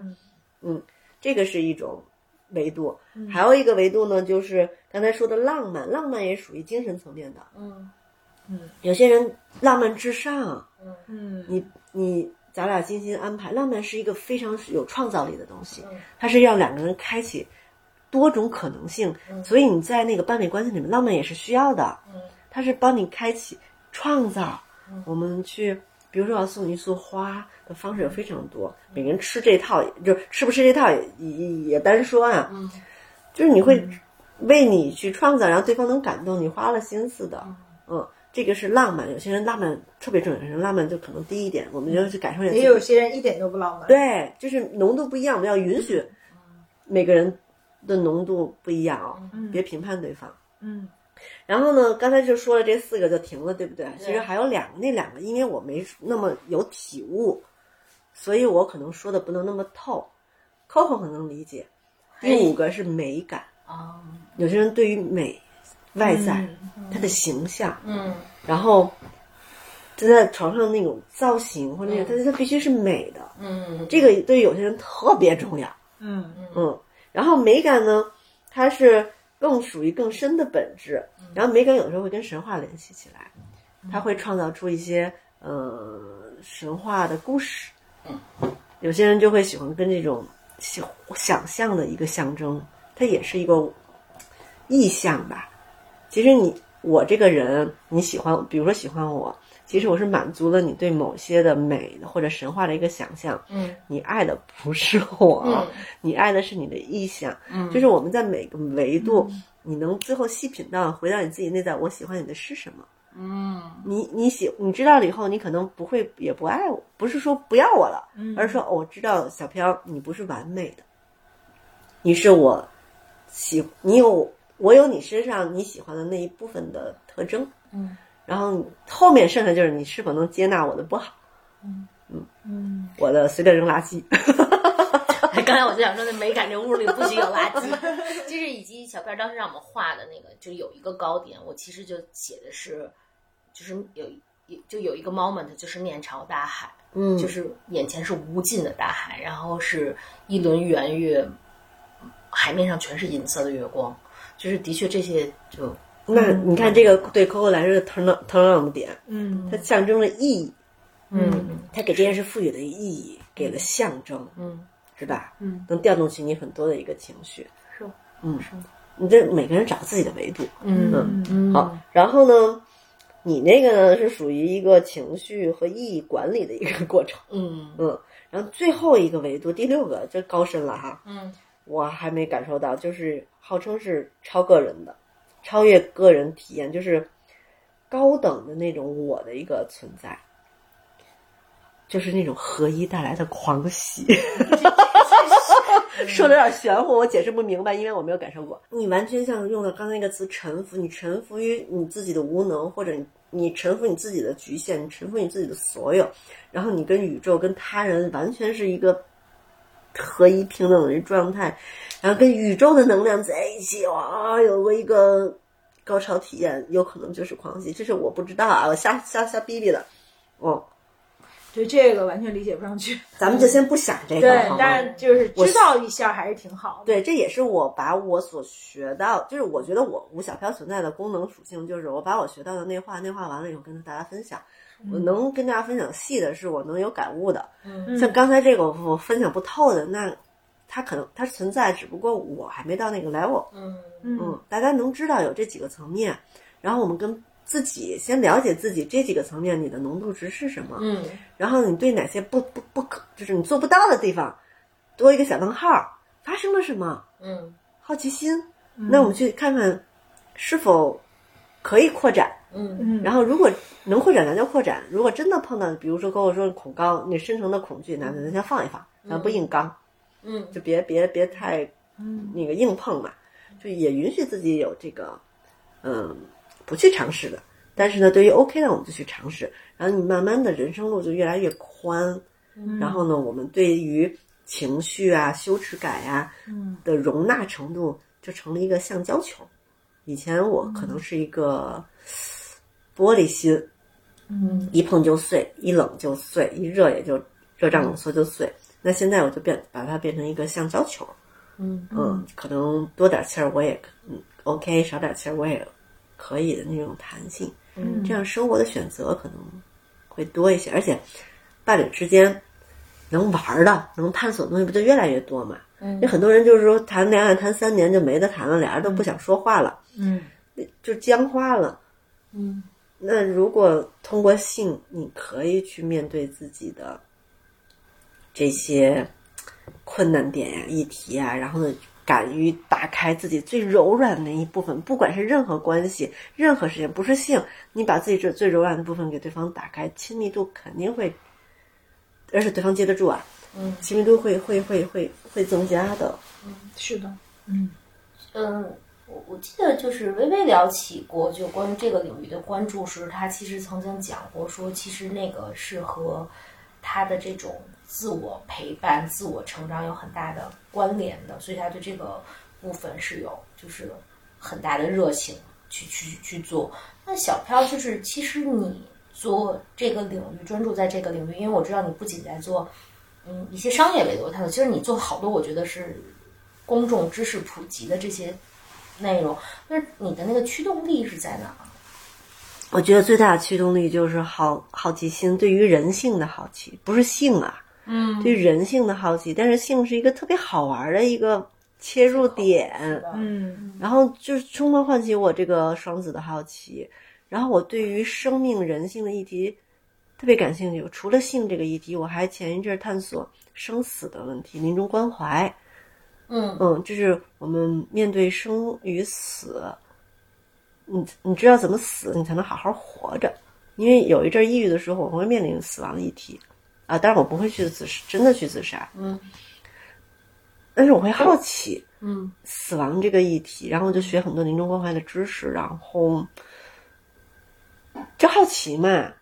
但是对于性呢，是我探索的时间最久，然后呢，心理学跟性相关的自我成长最深刻的这个部分。嗯就是刚我我们之前聊过，说性可以帮我们做。是一个很好的通径，去我们进行自我的内在探索。比如今天我们聊书，其实聊到了恐惧，对吧？聊到了、呃突破自我设定，就是你觉得就是就是，当然我们也可以说，呃它可以照见和你各种自我设定都有关联，但它有没有其中就是比较强指示的哪些部分？就是说，性是性可以很直接的照见哪些部分的自我探索呢？嗯，你再问的细一点儿，恐惧性能直达你的恐惧啊，嗯，你的不能啊。对啊，然后，但是对于自己的不能，或者是刚才我咱们不聊到要踏出自己的舒适区、安全区嘛？你踏的时候带点慈悲。就有些人太刚了，嗯，哇，我太难受，我就使劲儿踩。就是你带着点觉察，你太难受，你饶自己嘛，咱一点一点来，不是说咱不探，就是很多人理解就是这事儿我要做，要不就不做，不是这个意思，就是带着度，嗯嗯带着自己慈悲，对自己慈悲一点的心去探索。我以前对自己有点狠，嗯跳伞那事儿，当然我可能没你度那么大，我第一次跳伞吓傻了，然后就跟那个囫囵吞枣没，就吓得没吃到滋味儿，然后回忆的倒都是好事儿啊，离离宇宙这么近，这么湛蓝，然后太阳是跟我是一个平行的角度，然后在白云白云之上掉入白云之间那种感觉，然后像鸟一样飞翔，我觉得都是好的，我恐惧呢，因为太恐惧都吓跑了。后来我过了几年，我又跳第二遍伞，活生生都是恐惧。就是后来我就这辈子不想跳第三次了，就够了。我要对自己好一点，不要再再折磨自己了，推着自己推极限，折磨自己，嗯嗯，没必要。所以我想说，性能带到很多自己无能为力的地方。嗯，我觉得我能不能换一个方式，就是说，客户想问的，我理解的，也许是因为你，你不是给很多人都，呃，就是你有很多学员嘛，然后你也给很多人讲过，也帮很多人去探索过。那除了就是技巧方面的，因为就是性很大一部分还是确实是性行为嘛，性行为它就有很多号的问题，还有技巧方面的。那除了技巧方面的，很多人他卡住的部分在哪里？羞耻感我们聊了，恐惧我们聊了，嗯那可能还会有就大家看不到的自己卡住的部分。知识点的视角，他以为自己看全了，但是呢，其实这个视角还有好几个维度。盲区，吧对盲区，我帮大家把盲区全都补齐了，嗯，这样你再会对大家有好大的帮助。因为很多人他的性教育来自于小黄片儿，尤其对于中国的男生，他的随随着岁数的压呃增长，他的压力会越来越多。中国男生很辛苦的，嗯，我我觉得我是一个很平平等的啊，嗯就中国男生的辛苦在。他大学一毕业就开始工作啊，房子呀、嗯升职啊、结婚呀，我要为各种各样负责任啊。男孩他有没有学过情绪的教育？他也不会情绪的表达，嗯在压力很大的情况下，也不锻炼身体，嗯那他的私处表现力就没有那么强了。嗯私处表现，男生的私处表现跟什么有关？你运动，你做有氧运动，嗯它是一个充血，它是靠血液的，所以你多做一些跑步啊、踢球啊都很好。撸铁那些，嗯，排在后面。嗯然后呢，真的是少熬夜、少抽烟、少喝酒，这三点也会帮助你的身体恢复一个更好的状况。还有就是减压，有些男孩随着岁数增加，他的小弟弟的他的弟弟表现程度就没有以前那么好，那他会进入一个负向循环。嗯，每次做爱之前，啊，会这次紧张，紧张，我都哎呀，万一表现不好怎么办？他越这么想，他越不好，越这么越应了他的想象，最后进入一个负向。然后最恐怖是老婆来一个一个 嫌嫌弃的表情，这人几乎就我觉得是废了。嗯那我们学到这个知识的情况下，作为一个妻子或者女朋友，我们要做的是什么？宝宝，我们去健身吧，嗯好吗？你不说你的问题，走，嗯咱周末去跑步，去爬山。嗯那我我们去减压，然后呢，我也跟所有人就是说，我们的啪啪啪不是以高潮为目的的。今天这个男生你可以完成射精，也可以不完成射精。我这个女生我可以有高潮，我也可以没有高潮。为什么？这个过程啊很细腻。你有没有时候觉得接个吻，其实你的性张力都释放掉了？嗯一个很很专注、很激情的吻，它呢也能释放很多的性张力。为什么？因为你在这儿，你没有目标，嗯，你就很享受这个当下。嗯接吻嘛，谁给你设立目标了？没有，哈但是一做爱就开始，我有没有高潮啊？我能不能啊？我今天状态怎么样？哇，杂念特别多。嗯后来有一阵儿，我特别想给大家，我的所有的同学或者闺蜜们推荐一本书，叫《正念禅修》。后来我想想算了，但是正念禅修讲得特别好，就是你去掉你的目标，你回到你的当下，你能怎么感受你的当下？那不就是专注力吗？嗯那我们能把专注力拉回来，放在你的过程中。我的一个抚摸，一个眼神，我今天这个五分钟，我就五分钟，我们不做爱，嗯我就看着嗯你哦，很多情绪都能流动出来，嗯那种爱就流出来，是真实的。没准马上我就对你有兴趣了，嗯我的表现可能就很强。但是咱们不是以射精为目的，它就变成一个 bonus，它变成一个附加值。嗯这个是一个特别有意义的对于性上面一个知识点。嗯原来 KPI、OKR 什么的。对，那个会对于女生也是有压力的。嗯你得装高潮，嗯嗯，嗯何必呢？你一装高潮，你有压力，你想我要装高潮，哎呦，你的情绪、你的状态就从那上卸掉了。你什么心流没有？你就受罪呢。我数数，一二三四五六七，怎么还没完呀？嗯，所以我我我觉得就是听你说，我觉得特别的就嗯，要是我我自己都觉得自己。呃我还以为自己的盲区不太多，其实我觉得我也有很多盲区，就这还是一个自我需要学习，不，这是一个需要终身学习的一个事情，然后需要 be open minded，然后需要很多的这个这个自我教育。嗯就是不是说我们好像有性经验的人就觉得自己已经都懂完了，还真不是这样的。对我们好多复训的同学，因为我们原来的课是八个小时一整天，知识量特别多。然后呢，复训来的学员他就会分享他的心得，他是真的是内化吸收完了。我跟你们说，这个特别对，就是到时候我就我都希望让他去分享他，因为很真实，嗯就是特别开心。看到，我觉得我能支撑到现在，就是跟大家交流的时候的心流。嗯和复训，或者是大家尝试完再回来，那个眼是亮的。嗯我媳妇儿，我跟你分享，就是哎，这是真的。嗯然后那种亮的那种状态，我觉得哦，我做这个事情特别特别开心。这个是维持我能做这么长时间的一个点。嗯嗯，而且大家都有这个能力去探索，嗯只不过好多中国女孩吧，就是对自己要求太严格。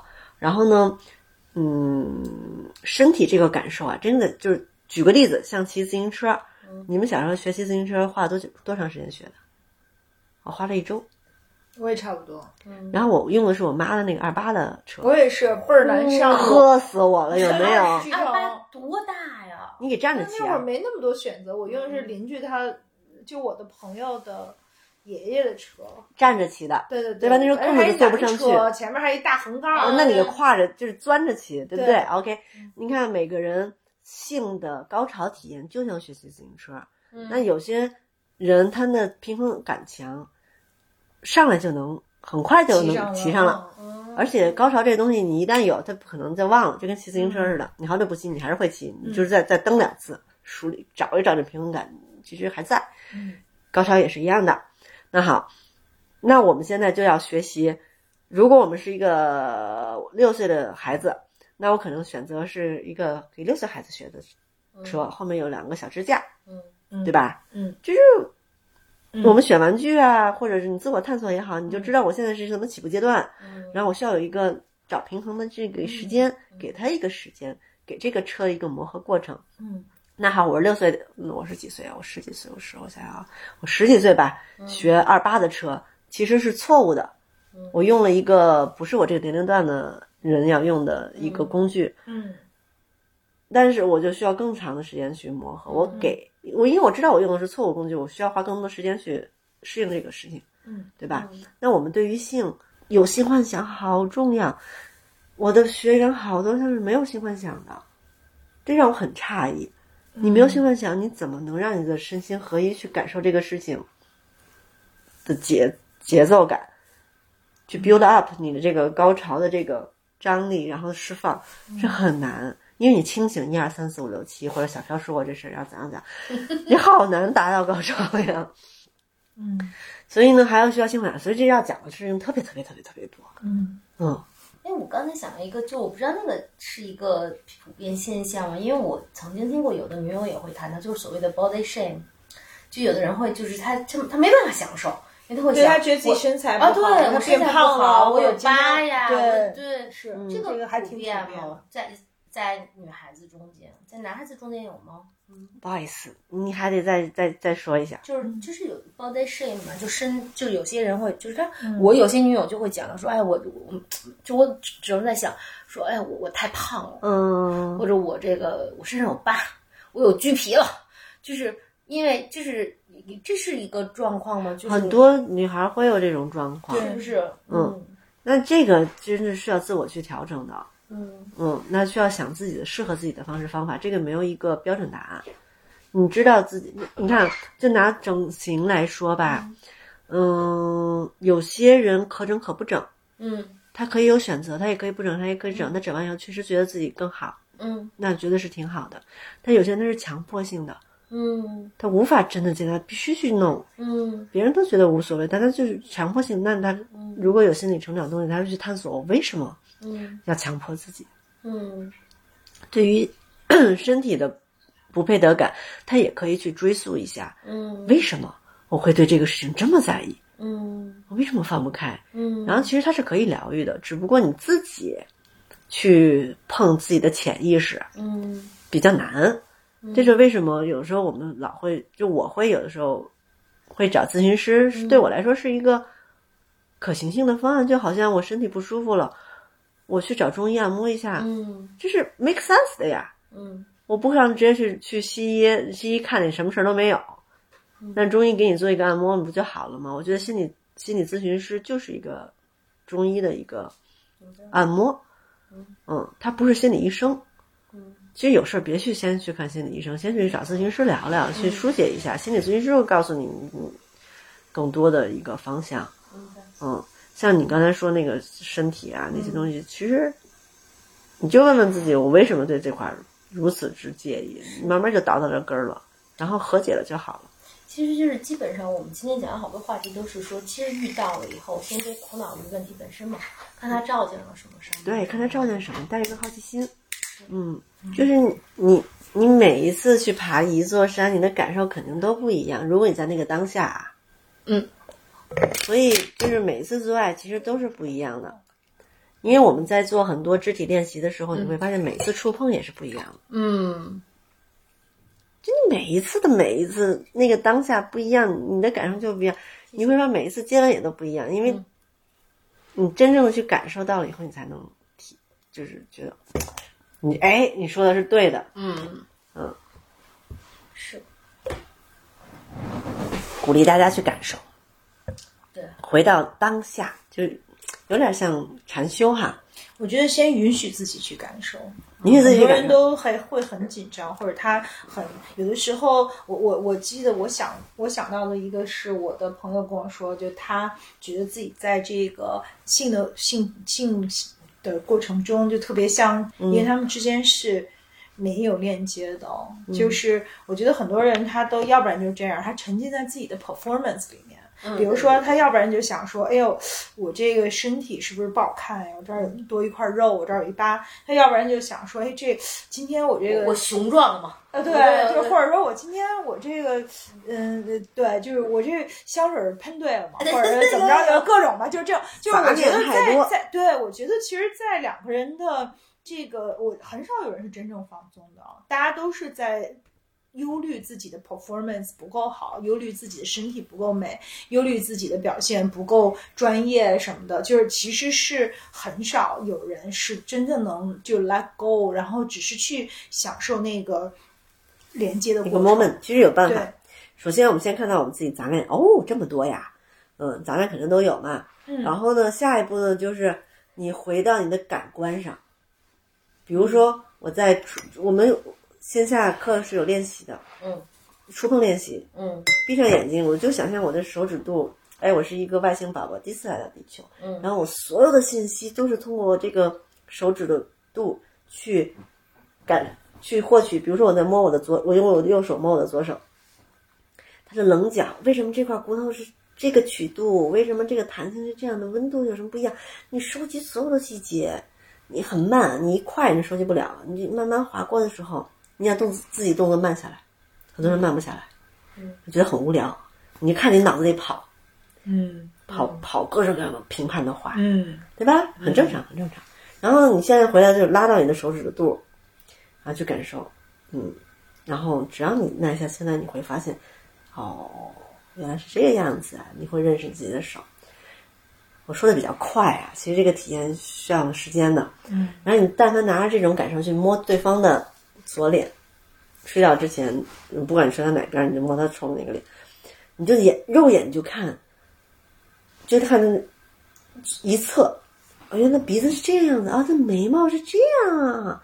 然后你从这用手去摸他的眉，你你你眼睛看哪儿你就摸哪儿，眉毛是这个样子，哦，是质感是这个样子。你带着充分的好奇去探索你的伴侣这个脸，你会发现他长得这你这一辈子第一次认识他这个脸的这一部分。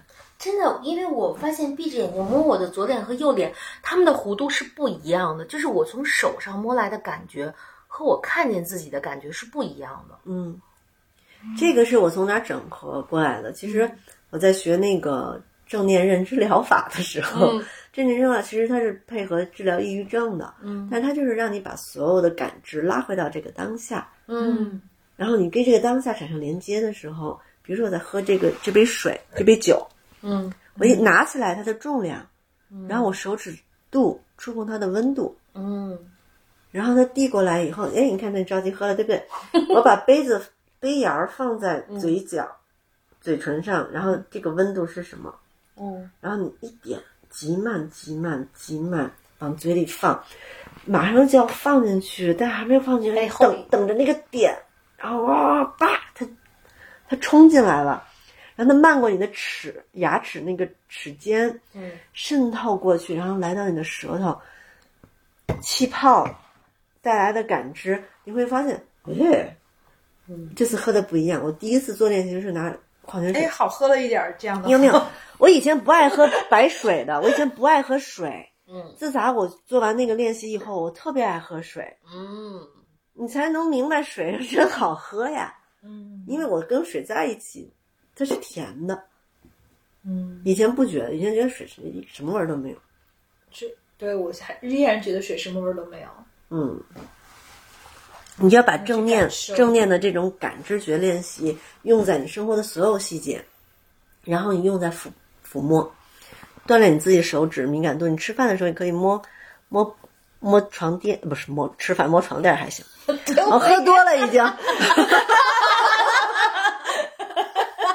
能不能给我喝酒？比如说吃饭的时候可以摸筷子、摸盘边呀，就是去去锻炼自己手指的敏感度，去接收。然后这时候你摸头发，嗯你你现在就把五个手指从你的头慢慢慢，你俩动作怎么那么快？一点一点触碰头皮，慢，宝贝儿，哦，太快了。闭着眼睛，带着好奇心，一点一点从头顶慢慢捋到后面，去感受。反正我会起鸡皮疙瘩，我不知道你会有什么样的感受。痒痒。哎，每个人感受不一样，你要就是也允许没有感受啊。嗯嗯，这不刚开始做练习吗？我们做这练习之前，你得先老师会慢慢教你怎么聚焦，因为现在咱们太发散了，快速吸收所有的资讯，而且好多碎片信息，嗯你很难专注。嗯然后我最大的一人生 bug 就是专注力极差，但是呢，我觉得需要练习的，嗯，然后你可以在触碰、抚触过程中去做这个练习。以后你别拿啪啪啪性器官的抽插作如作为那个一一上来就要练习的方式方法，你先拿摸对方来，嗯亲对方。你但凡，哎，别带你们做那个另外一个练习，做完那个练习，你再去接吻，你都觉得，呜、你亲你亲了三十年的人啊，不，三十年有点过，你亲了十几年的人，你亲了十几年的人，原来是这个不一样啊！嗯嗯这太好了，这个让小飘混着喝，这个效果真好。嗯，我相信我录之前就跟他们说，我一喝多了嘴就大，我就乱说话，他们不信。对我们特想听听你大舌头是什么状态。对呀、我我记得我妹妹有一次住在我这儿，然后她就说，嗯，她她觉得其实就是在这个亲密关系中最美好的时候，就是呃有有人可以轻轻的抚摸她的后背，然后她就。嗯摸了我一下，就帮我演示了一下这个感受，然后我就觉得哇，好幸福啊，好舒服呀！我从来都没有，就是好像从来都没有感受过那样的一种，就是有手指轻轻的去抚摸后背，然后很慢很慢很慢很慢的这样的，是一个特别美好的感受，可舒服了。因为我们皮肤是一个特别大的一个放松，就是撸猫，嗯然后被抚触，就是很放松的一个情绪调节的一个方式。然后，但是我们嗯，有时候抚摸带来太多的目的性，或者是很嗯快，就在演，或者是就是我觉得摸的时候你没有在感受，你是在演摸这件事儿。这一个走一个过场。对，没错。嗯然后，而且呢，是你跟妹妹是没有任何企图心的，嗯你自己也是一个放松、一个全然感受的状态。你跟伴侣可能有时候你会觉得，我要我也有一些表现，对。你摸我这时候我要有一个动作去迎合，对吧？对。就你跟妹妹在一起，你是一个全然的，对。所以你会知道，我们皮肤其实，在你一个安全的一个状态下，它有特别细腻的一个接纳、愉悦感的一个功能机制，所以我们全身都是能被激活的。嗯。然后我们在线下课其实会做一个后背一个激活练习，嗯。你会发现你整个皮肤活起来的一个过程，这个不是靠我讲出来的，是你自己感受出来的，那种感受是真实的。嗯。嗯，你跟大家讲说，我就想起来我这个这个客厅不能有垃圾袋儿的这个问题，就我特别容易分神。比如我 touch 一下就会想说，你今天没有抹油，真的，就是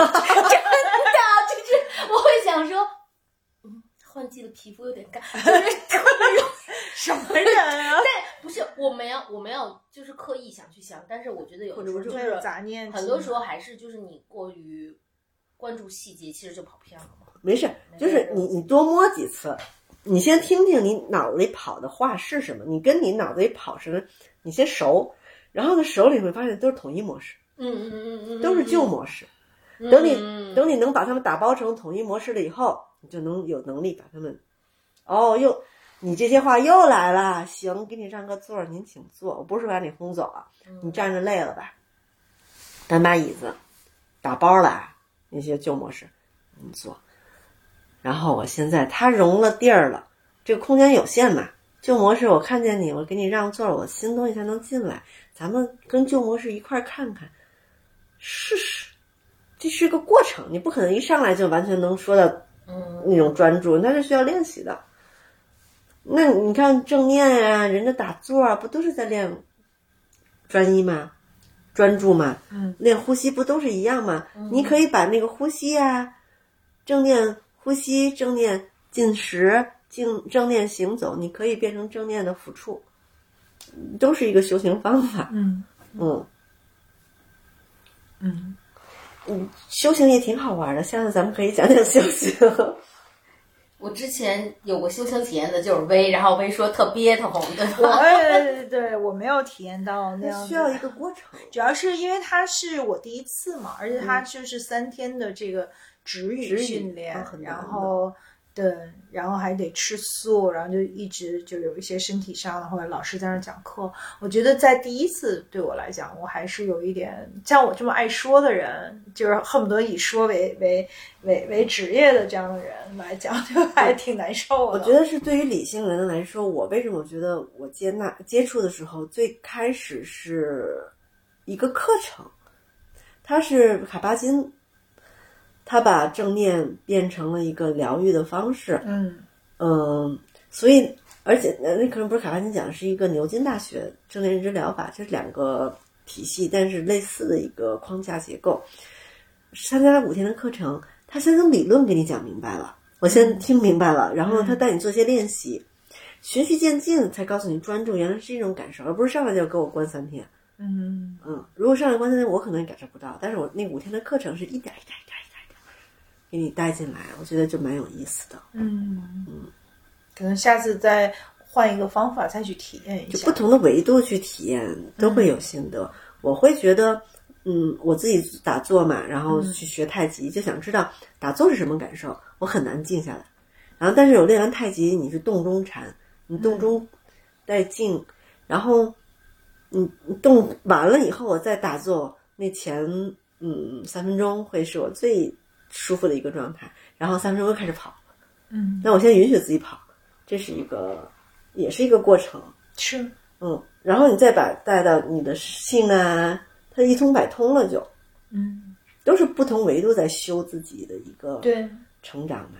对，还有就是其实修的是一种体验，因为性，嗯，我觉得在自己更年轻的时候，也是一种就是嗯表现焦虑。就我我可能更想的是别人眼里我是什么样的，然后在这个过程中我应该怎么样去呃表现我自己，都注意力都放在这个事儿上。那现在可能就更多的是放在这个连接上，就是它其实是一个就是很特别的通道，可以跟一个人呃有一个非常不一样的一种。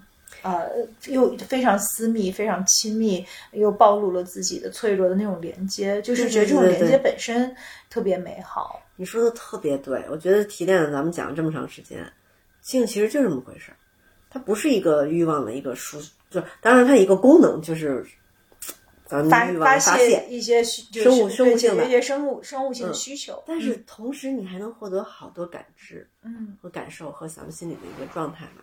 它它可以是一个修行法门，看你是怎么运用它。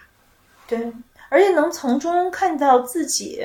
比如我现在就从中看到自己，就是呃，我如果不通过这个，我很难看到，就是我这么渴望去跟一个人产生连接，然后我我都有这么渴望去，嗯，被陪伴，能够有这样的一种抚慰和陪伴和那种、就是那种 intimacy，那种嗯那种亲密感，就是这确实跟一定要怎么样，一定要性高潮，一定要这些，一定要表现，呃，一定要多长时间，这些都不重要，就是才开始慢慢的体会到，在这个所有抛去了那些对性的这些固有的刻板的这些东西之后，能够体验到的一些美好。对，你你这话说回来的，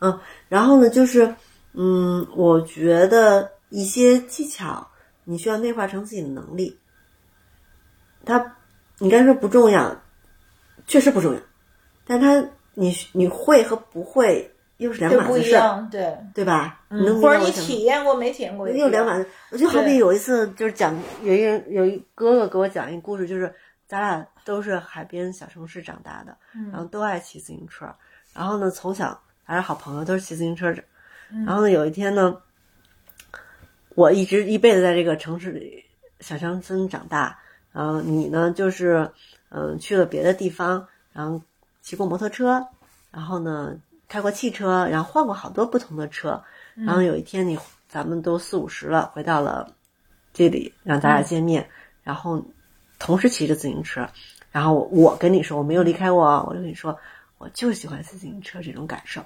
嗯。自在，有海风，然后呢你认同我，我也是就喜欢骑自行车这种感受，我最喜欢这种感受，咱俩说的那种感受是不一样的，我是他们没尝过那些乱七八糟的。其他，然后我只有一个选，然后我确实喜欢，但是你是尝过所有，你回过头来再去选，你说的分量不叫分量，你说的感悟那种感受和我是不一样，你能明白我说的意思吗？明白明白，就是你你嗯。你会一些性的技巧、性的知识，成为你自己的能力，然后你再去说这些能力不重要，嗯，就是见山不是山，见水 对，不是水，然后你手忽然中无剑，心中有剑。华山论剑我最贱。对，明白这个意思。对，嗯，就就差不多就是这意思，就是嗯就过程，我们要允许有一个模糊不清的一个过程就好啦。然后呢，这个过程就比较难耐受，但是我们就允许它存在。嗯嗯，我觉得就是一个挺好的一个结尾。嗯，是的，特别好。那我们就今天就讲到这里吗？我我觉得差不多了，差不多了，还有嗯什么要其他要补充的吗？欢迎大家可以留言问问题，然后嗯如果好就是愿意的话，我们还可以继续聊啊。对，然后不同的话题都可以。或者把你们想问的问题，也可以在我们的这个博客下面留言。嗯另外，也很欢迎大家去呃上小飘的课啊、那个课本身也可以学到很多东西。对我们有线上课、线下课，然后有好多好玩的，欢迎大家都跟我们一样成为爱玩会玩的大玩人吧。嗯，怎么找到你啊？怎哎么找到你的课？这个嗯就是微信、微博搜“吴小飘大完人”，嗯，然后嗯，有的时候你搜我的时候，我可能会被关小黑屋了，因为我们这比较敏感。你就先找吴小飘大完人，然后微信私号就是吴小飘大完人的拼音加一二十二，对，然后加我们那个私号也行，然后微博啊，其实都能找到。嗯嗯，好的。最直想找到你，总是会有办法找到。对对对对对，嗯，然后很高兴跟 Coco 和微微在这里聊，嗯，我们自己的感受，嗯然后还有特别感谢他们两个能给我特别大的鼓励，让我继续前行，因为！对有一阵儿我会觉得力不从心，就有点儿磕磕绊绊的累了，想趴会儿。然后我也感谢我合伙人允许我在那儿原地趴会儿，嗯，但是我觉得，嗯，这条路其实真的很有意思，因为创新和好奇确实是我生命的一个动力嘛。嗯嗯，那我也要面对我自己的很多的，嗯，不可、不允许或者是不能，就我有好多要探索的。你也有给自己的自我设限，比如说你要求一个事情要嗯一定要完美，如果不完美就宁可不做，也是一种自我设限，对吗？对对对对对，而且会会会给自己找好多额外的麻烦，就是把我的能量都耗在那种没必要的事儿上。我现在有很多反省啊，然后也在我的工作上去试图去去去去放开，也容容许，就是容容，嗯对，不是允许，容是容容量，嗯就是容容许。嗯嗯，嗯 大家都是一起努力，加油吧！这是路漫漫兮的一起加油！嗯来，再喝一口，再喝一口。啊！我舌头已经大了，啊，酒量不太好。好，那希望大家也开心。嗯，你们一般是周末听吗？有时候周末听，祝你们周末快乐，快乐。周末快乐，周末快乐。春宵一一夜值千金不是春梦了无痕吗？哎，今天是惊蛰耶，啊！惊蛰需要什么呀？需要做春梦。这 ending 还行。好，祝福大家梦里花落知多少，暴露年龄。行，咱们先摁掉。嗯，好的，好的，拜拜拜，嗯拜拜。拜拜。